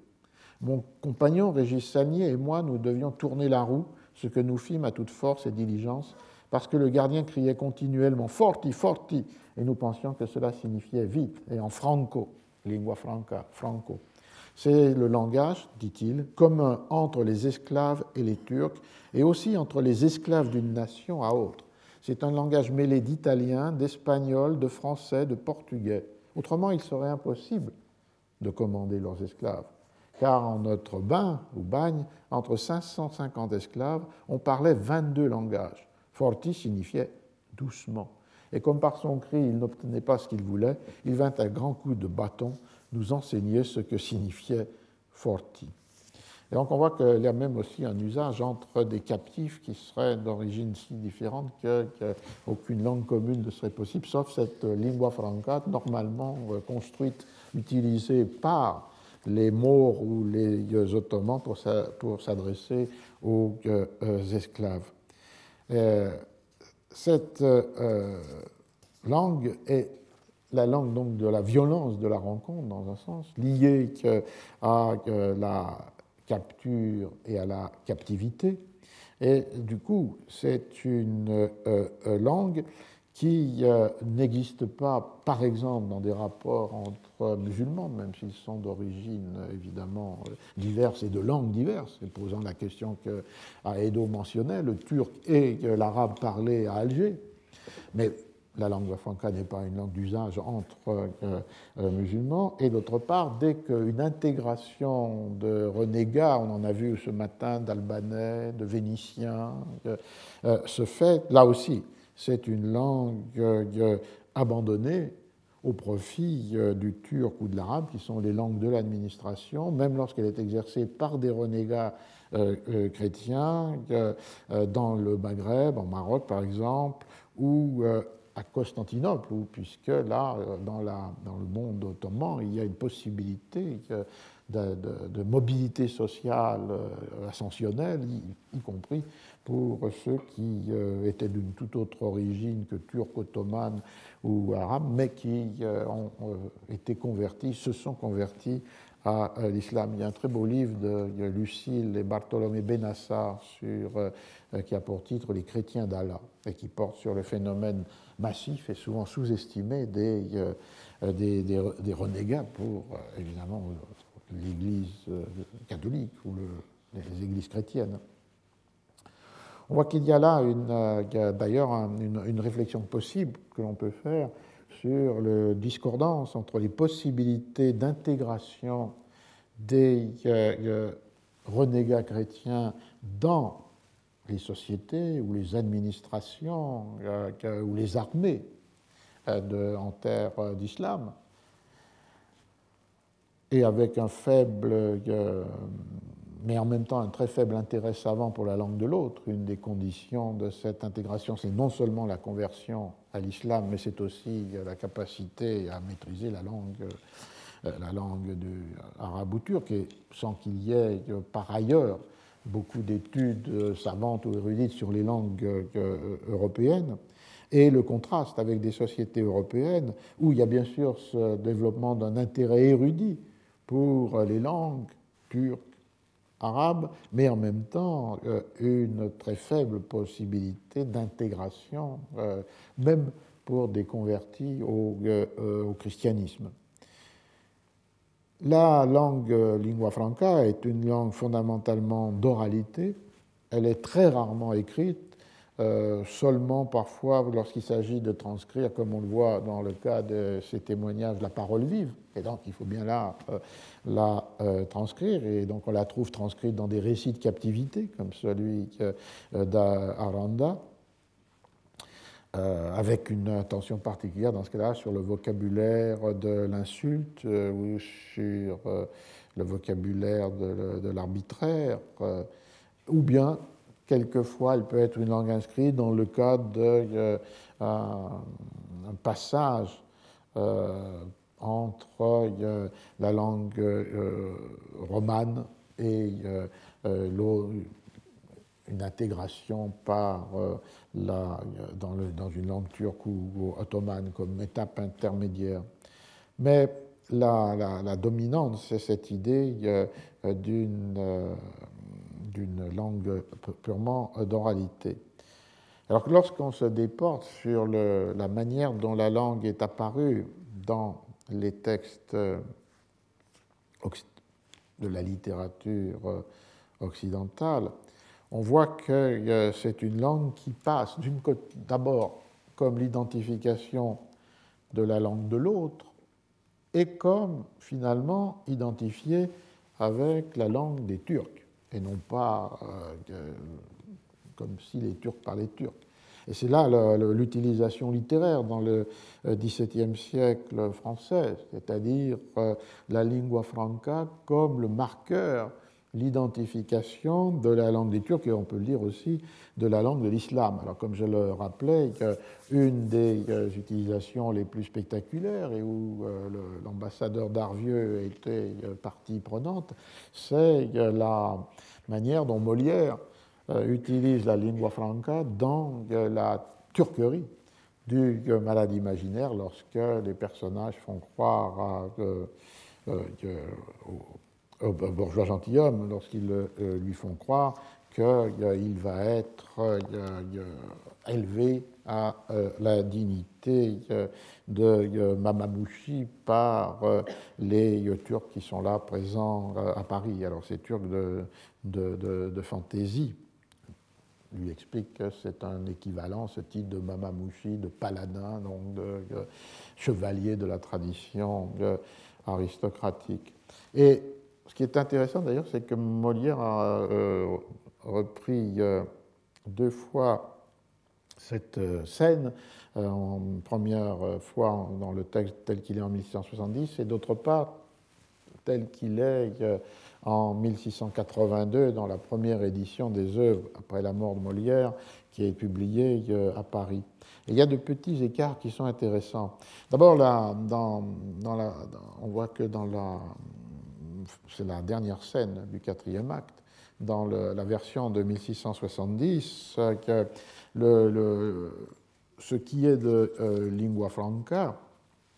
euh, puisque la cérémonie turque commence comme cela, cérémonie turque pour ennoblir le bourgeois, elle se fait en danse et en musique et compose le quatrième intermède, puisque la musique du bourgeois gentilhomme a été euh,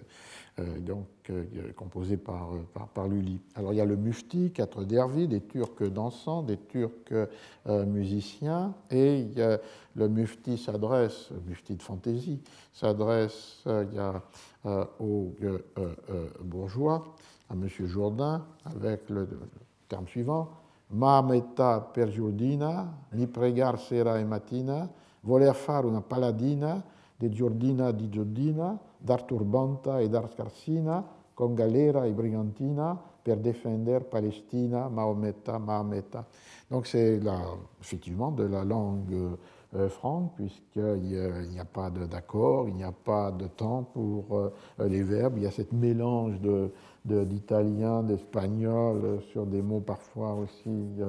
euh, français, et c'est donné comme la langue des Turcs dans cette fable, dans cette fiction. Sans doute peut-être parce que c'est le seul recours que peuvent avoir ceux qui montent cette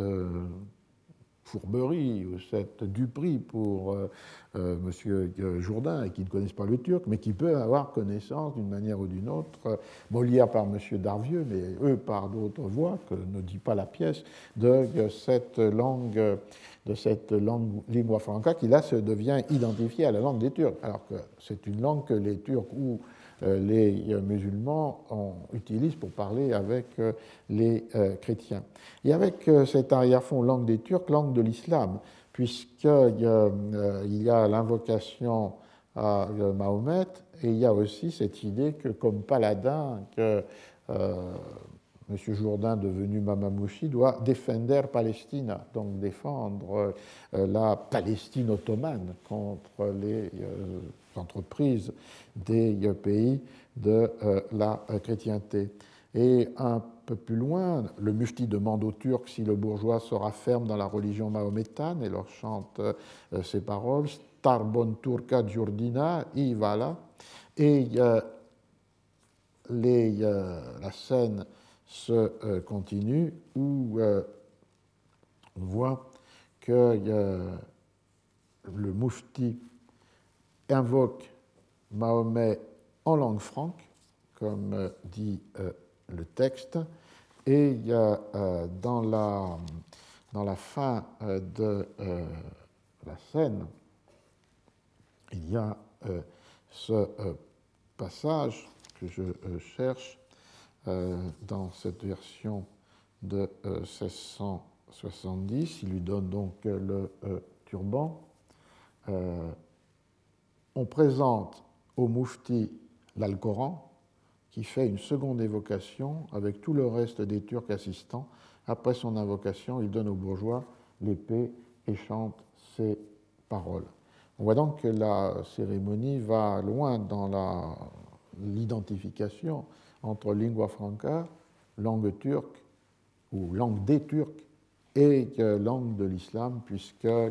l'invocation est faite en langue franque à Mahomet, et d'autre part qu'un Coran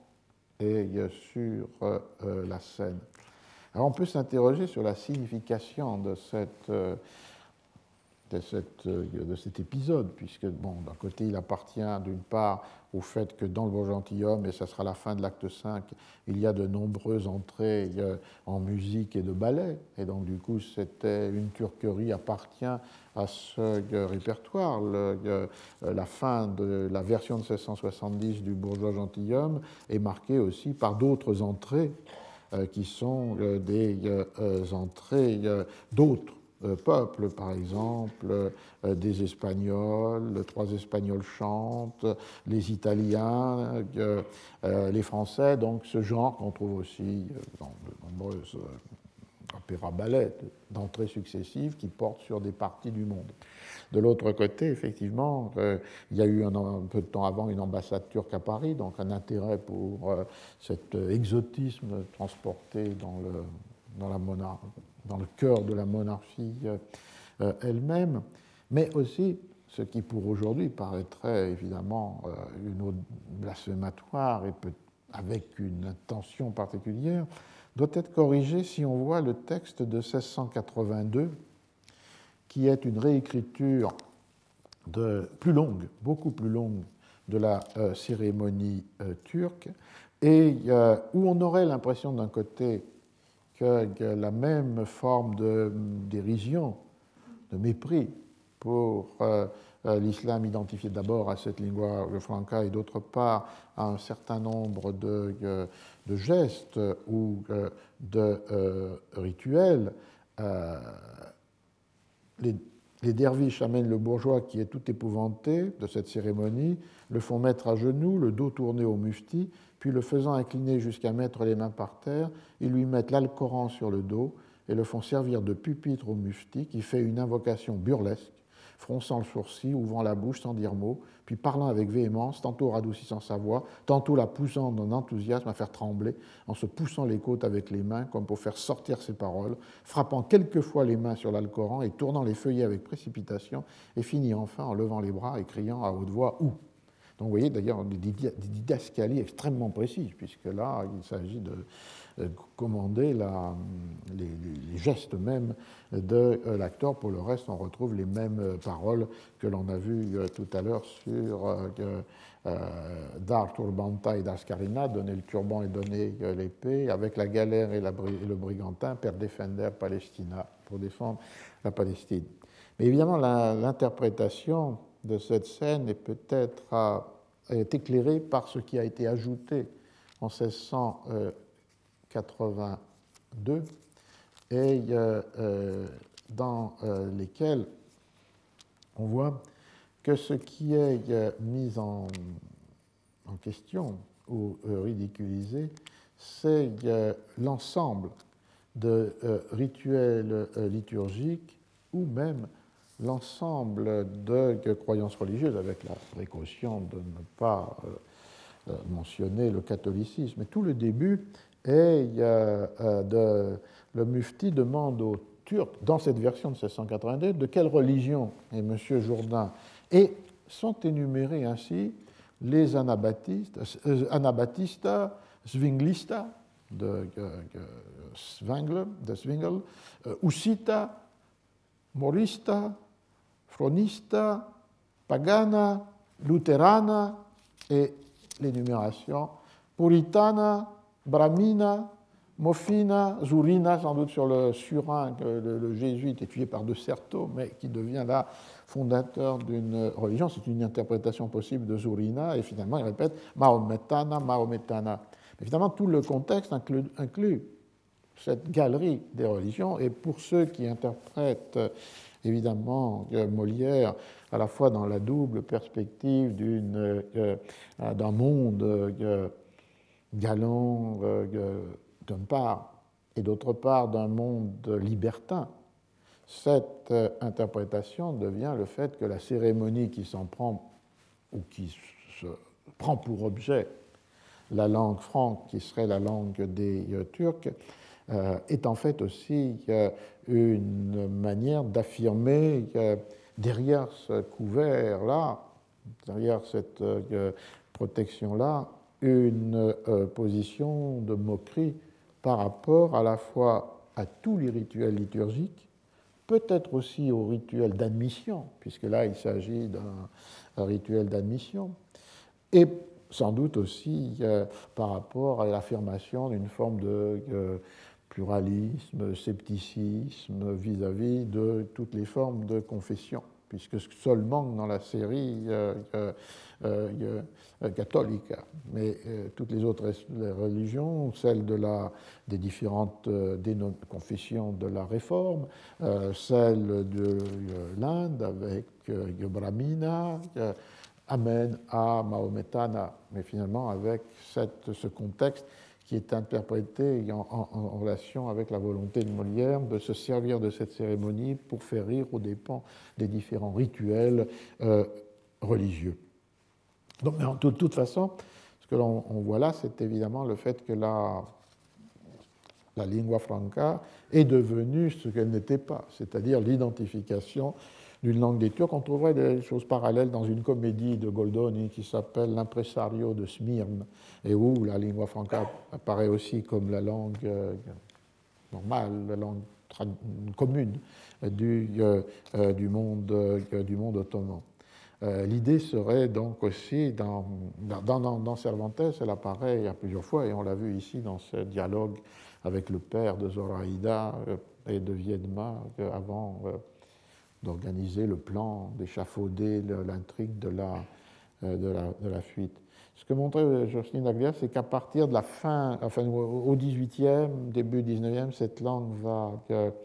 va s'effacer, va disparaître, euh, sauf pour garder l'expression lingua franca, lorsqu'on veut désigner une langue commune qu'on peut être parlée ou entendue par euh, des locuteurs qui appartiennent à des traditions ou des langues différentes.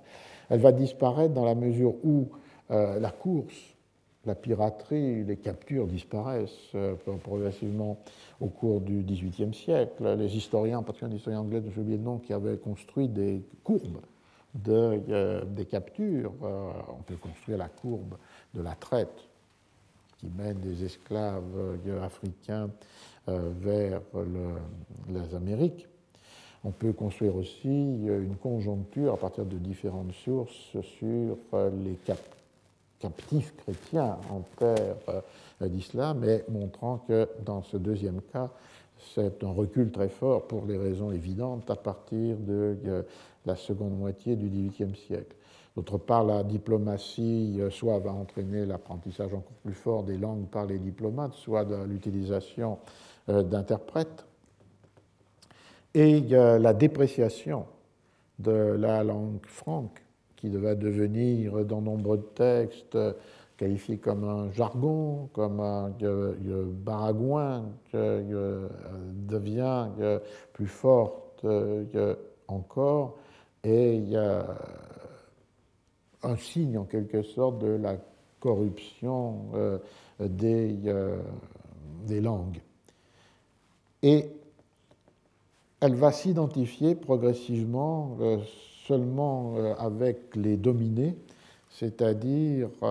les musulmans au service des Européens dans les villes euh, européenne. Au XIXe siècle, on parlera de, sabir. Euh, déjà, c'est le terme qui apparaît dans le bourgeois, euh, bourgeois gentilhomme. Alors, c'est une histoire, je pense, intéressante qui mérite de l'attention dans la mesure où elle pourrait poursuivre l'analyse que j'essaye de faire sur des textes qui franchissent des frontières multiples, une analyse parallèle des langues qui ont eu le même destin. En, reprenant pour cela la, typologie que Umberto Eco a euh, proposée sur euh, ces langues qui peuvent être devenir d'usage euh, universel et non plus liées à une seule enracinement territorial. D'une part, donc, des une langue qui devient langue universelle, l'anglais aujourd'hui, peut-être le français au XVIIIe siècle, le castillan euh, au XVIe, XVIIe siècle, universel au sens d'un usage ou d'une connaissance largement répandue et d'une mobilisation euh, euh, immédiate. Pour l'espagnol du début du XVIe, XVIIe siècle, on en aurait de multiples traces. Je disais non seulement la circulation des textes dans leur langue originale avant toute traduction et la preuve de leur lecture on a lu en Angleterre Don Quichotte bien avant euh, la traduction de Shelton de 1612. Il y a de nombreuses traces dans euh, des pièces de théâtre, y compris de Ben Jonson, de connaissances, utilisation avant la traduction de Shelton. D'autre part, cette circulation peut être prouvée, par exemple, lorsque Corneille se défend de plagiat de Guillaume de Castro dans la controverse autour du Cid, euh, et le cite sans traduction des textes espagnols dans sa défense, des romances ou des fragments de, euh, euh, de textes historiques. Comme si il allait de soi que celui qui va lire n'a pas besoin de traduction pour comprendre que ce texte est au service de l'argumentation et renforce ce que veut dire Corneille, c'est-à-dire que cette histoire qui paraît invraisemblable est pourtant véridique. Donc il y a, ce euh, premier registre qui serait les langues qui acquièrent à un moment donné un statut de langue entre guillemets universelle, qui dépasse leur propre, euh, leur propre euh, ère originelle de circulation. Il y aurait un deuxième registre, et c'était l'objet d'ailleurs du euh, fondamental, enfin du livre de qui était sur euh, les langues euh, inventées pour être universelles. la lingua franca, avec ses moyens réduits et ses particularités que j'ai essayé de montrer, est une de ces langues qui ne correspond à aucune langue parlée par, par quiconque, mais qui en même temps est une euh, concaténation de mots dans une syntaxe extrêmement simple, puisqu'il n'y a ni temps ni euh, euh, genre, et qui permet cette, cette possibilité qui va se trouver évidemment renforcée puissamment au XIXe siècle lorsque vont fleurir, se multiplier des langues à destination universelle puisqu'ils ne correspondent à aucune langue particulière. on connaît l'espéranto, mais y a, des dizaines d'autres langues, on va dire, artificielles ont pu être proposées au cours du XIXe siècle, souvent liées avec des projets d'utopie ou bien des projets de concorde entre les peuples et les nations, donc liés au pacifisme. Euh, une des plus grandes bibliothèques pour ces langues euh, artificielles ou inventées, en particulier l'espéranto, se trouve à La Chaux-de-Fonds, en Suisse, parce que c'était là un lieu d'ailleurs de l'anarchisme euh, suisse, post-proudhonien, et dans, où les langues artificielles sont investies par cette idée d'établir une concorde. comme si finalement le fait de parler la même langue pouvait atténuer les hostilités, les conflits, les stéréotypes, les haines. Et la troisième forme, peut-être la plus contemporaine pour nous maintenant, c'est des langues qui seraient des langues formelles, qui n'auraient pas recours au langage, euh, au sens que, ce seraient des langues qui procéderaient par des signes universellement déchiffrables, renvoyant évidemment chacun à sa propre langue, mais la langue d'écriture étant une langue de signes, une langue formelle. Euh, on peut le dire euh, évidemment sur euh, ces rudiments de cela dans le monde numérique, avec les émoticônes dans lesquels vous pouvez indiquer des registres de, réception ou d'écriture, le plaisir, la tristesse, le questionnement, etc. Mais ces langues formelles ont une autre histoire, qui est une histoire du XVIIIe siècle qui serait euh, l'idée des langues qui, utilisant seulement des signes, soit corporels, soit inscrits universellement euh, euh, recevables, permettrait une communication sans frontières. On peut penser d'un côté à des propositions comme celle de Condorcet, avec des langues purement formelles, où seraient formalisées les opérations de l'entendement, et donc du coup une langue de, de signes mise en tableau ou mise en série, comme la mathématique, du coup devenant le modèle d'une langue universelle purement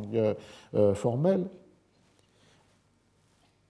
liée à aucun langage particulier, même si elle peut être, euh, elle peut conduire à exprimer dans de pluralité de langages les mêmes idées, ou bien des langues formelles que l'on avait pu rechercher autour des euh, gestes. C'est le XVIIIe siècle qui invente euh, les langues pour les sourds et muets,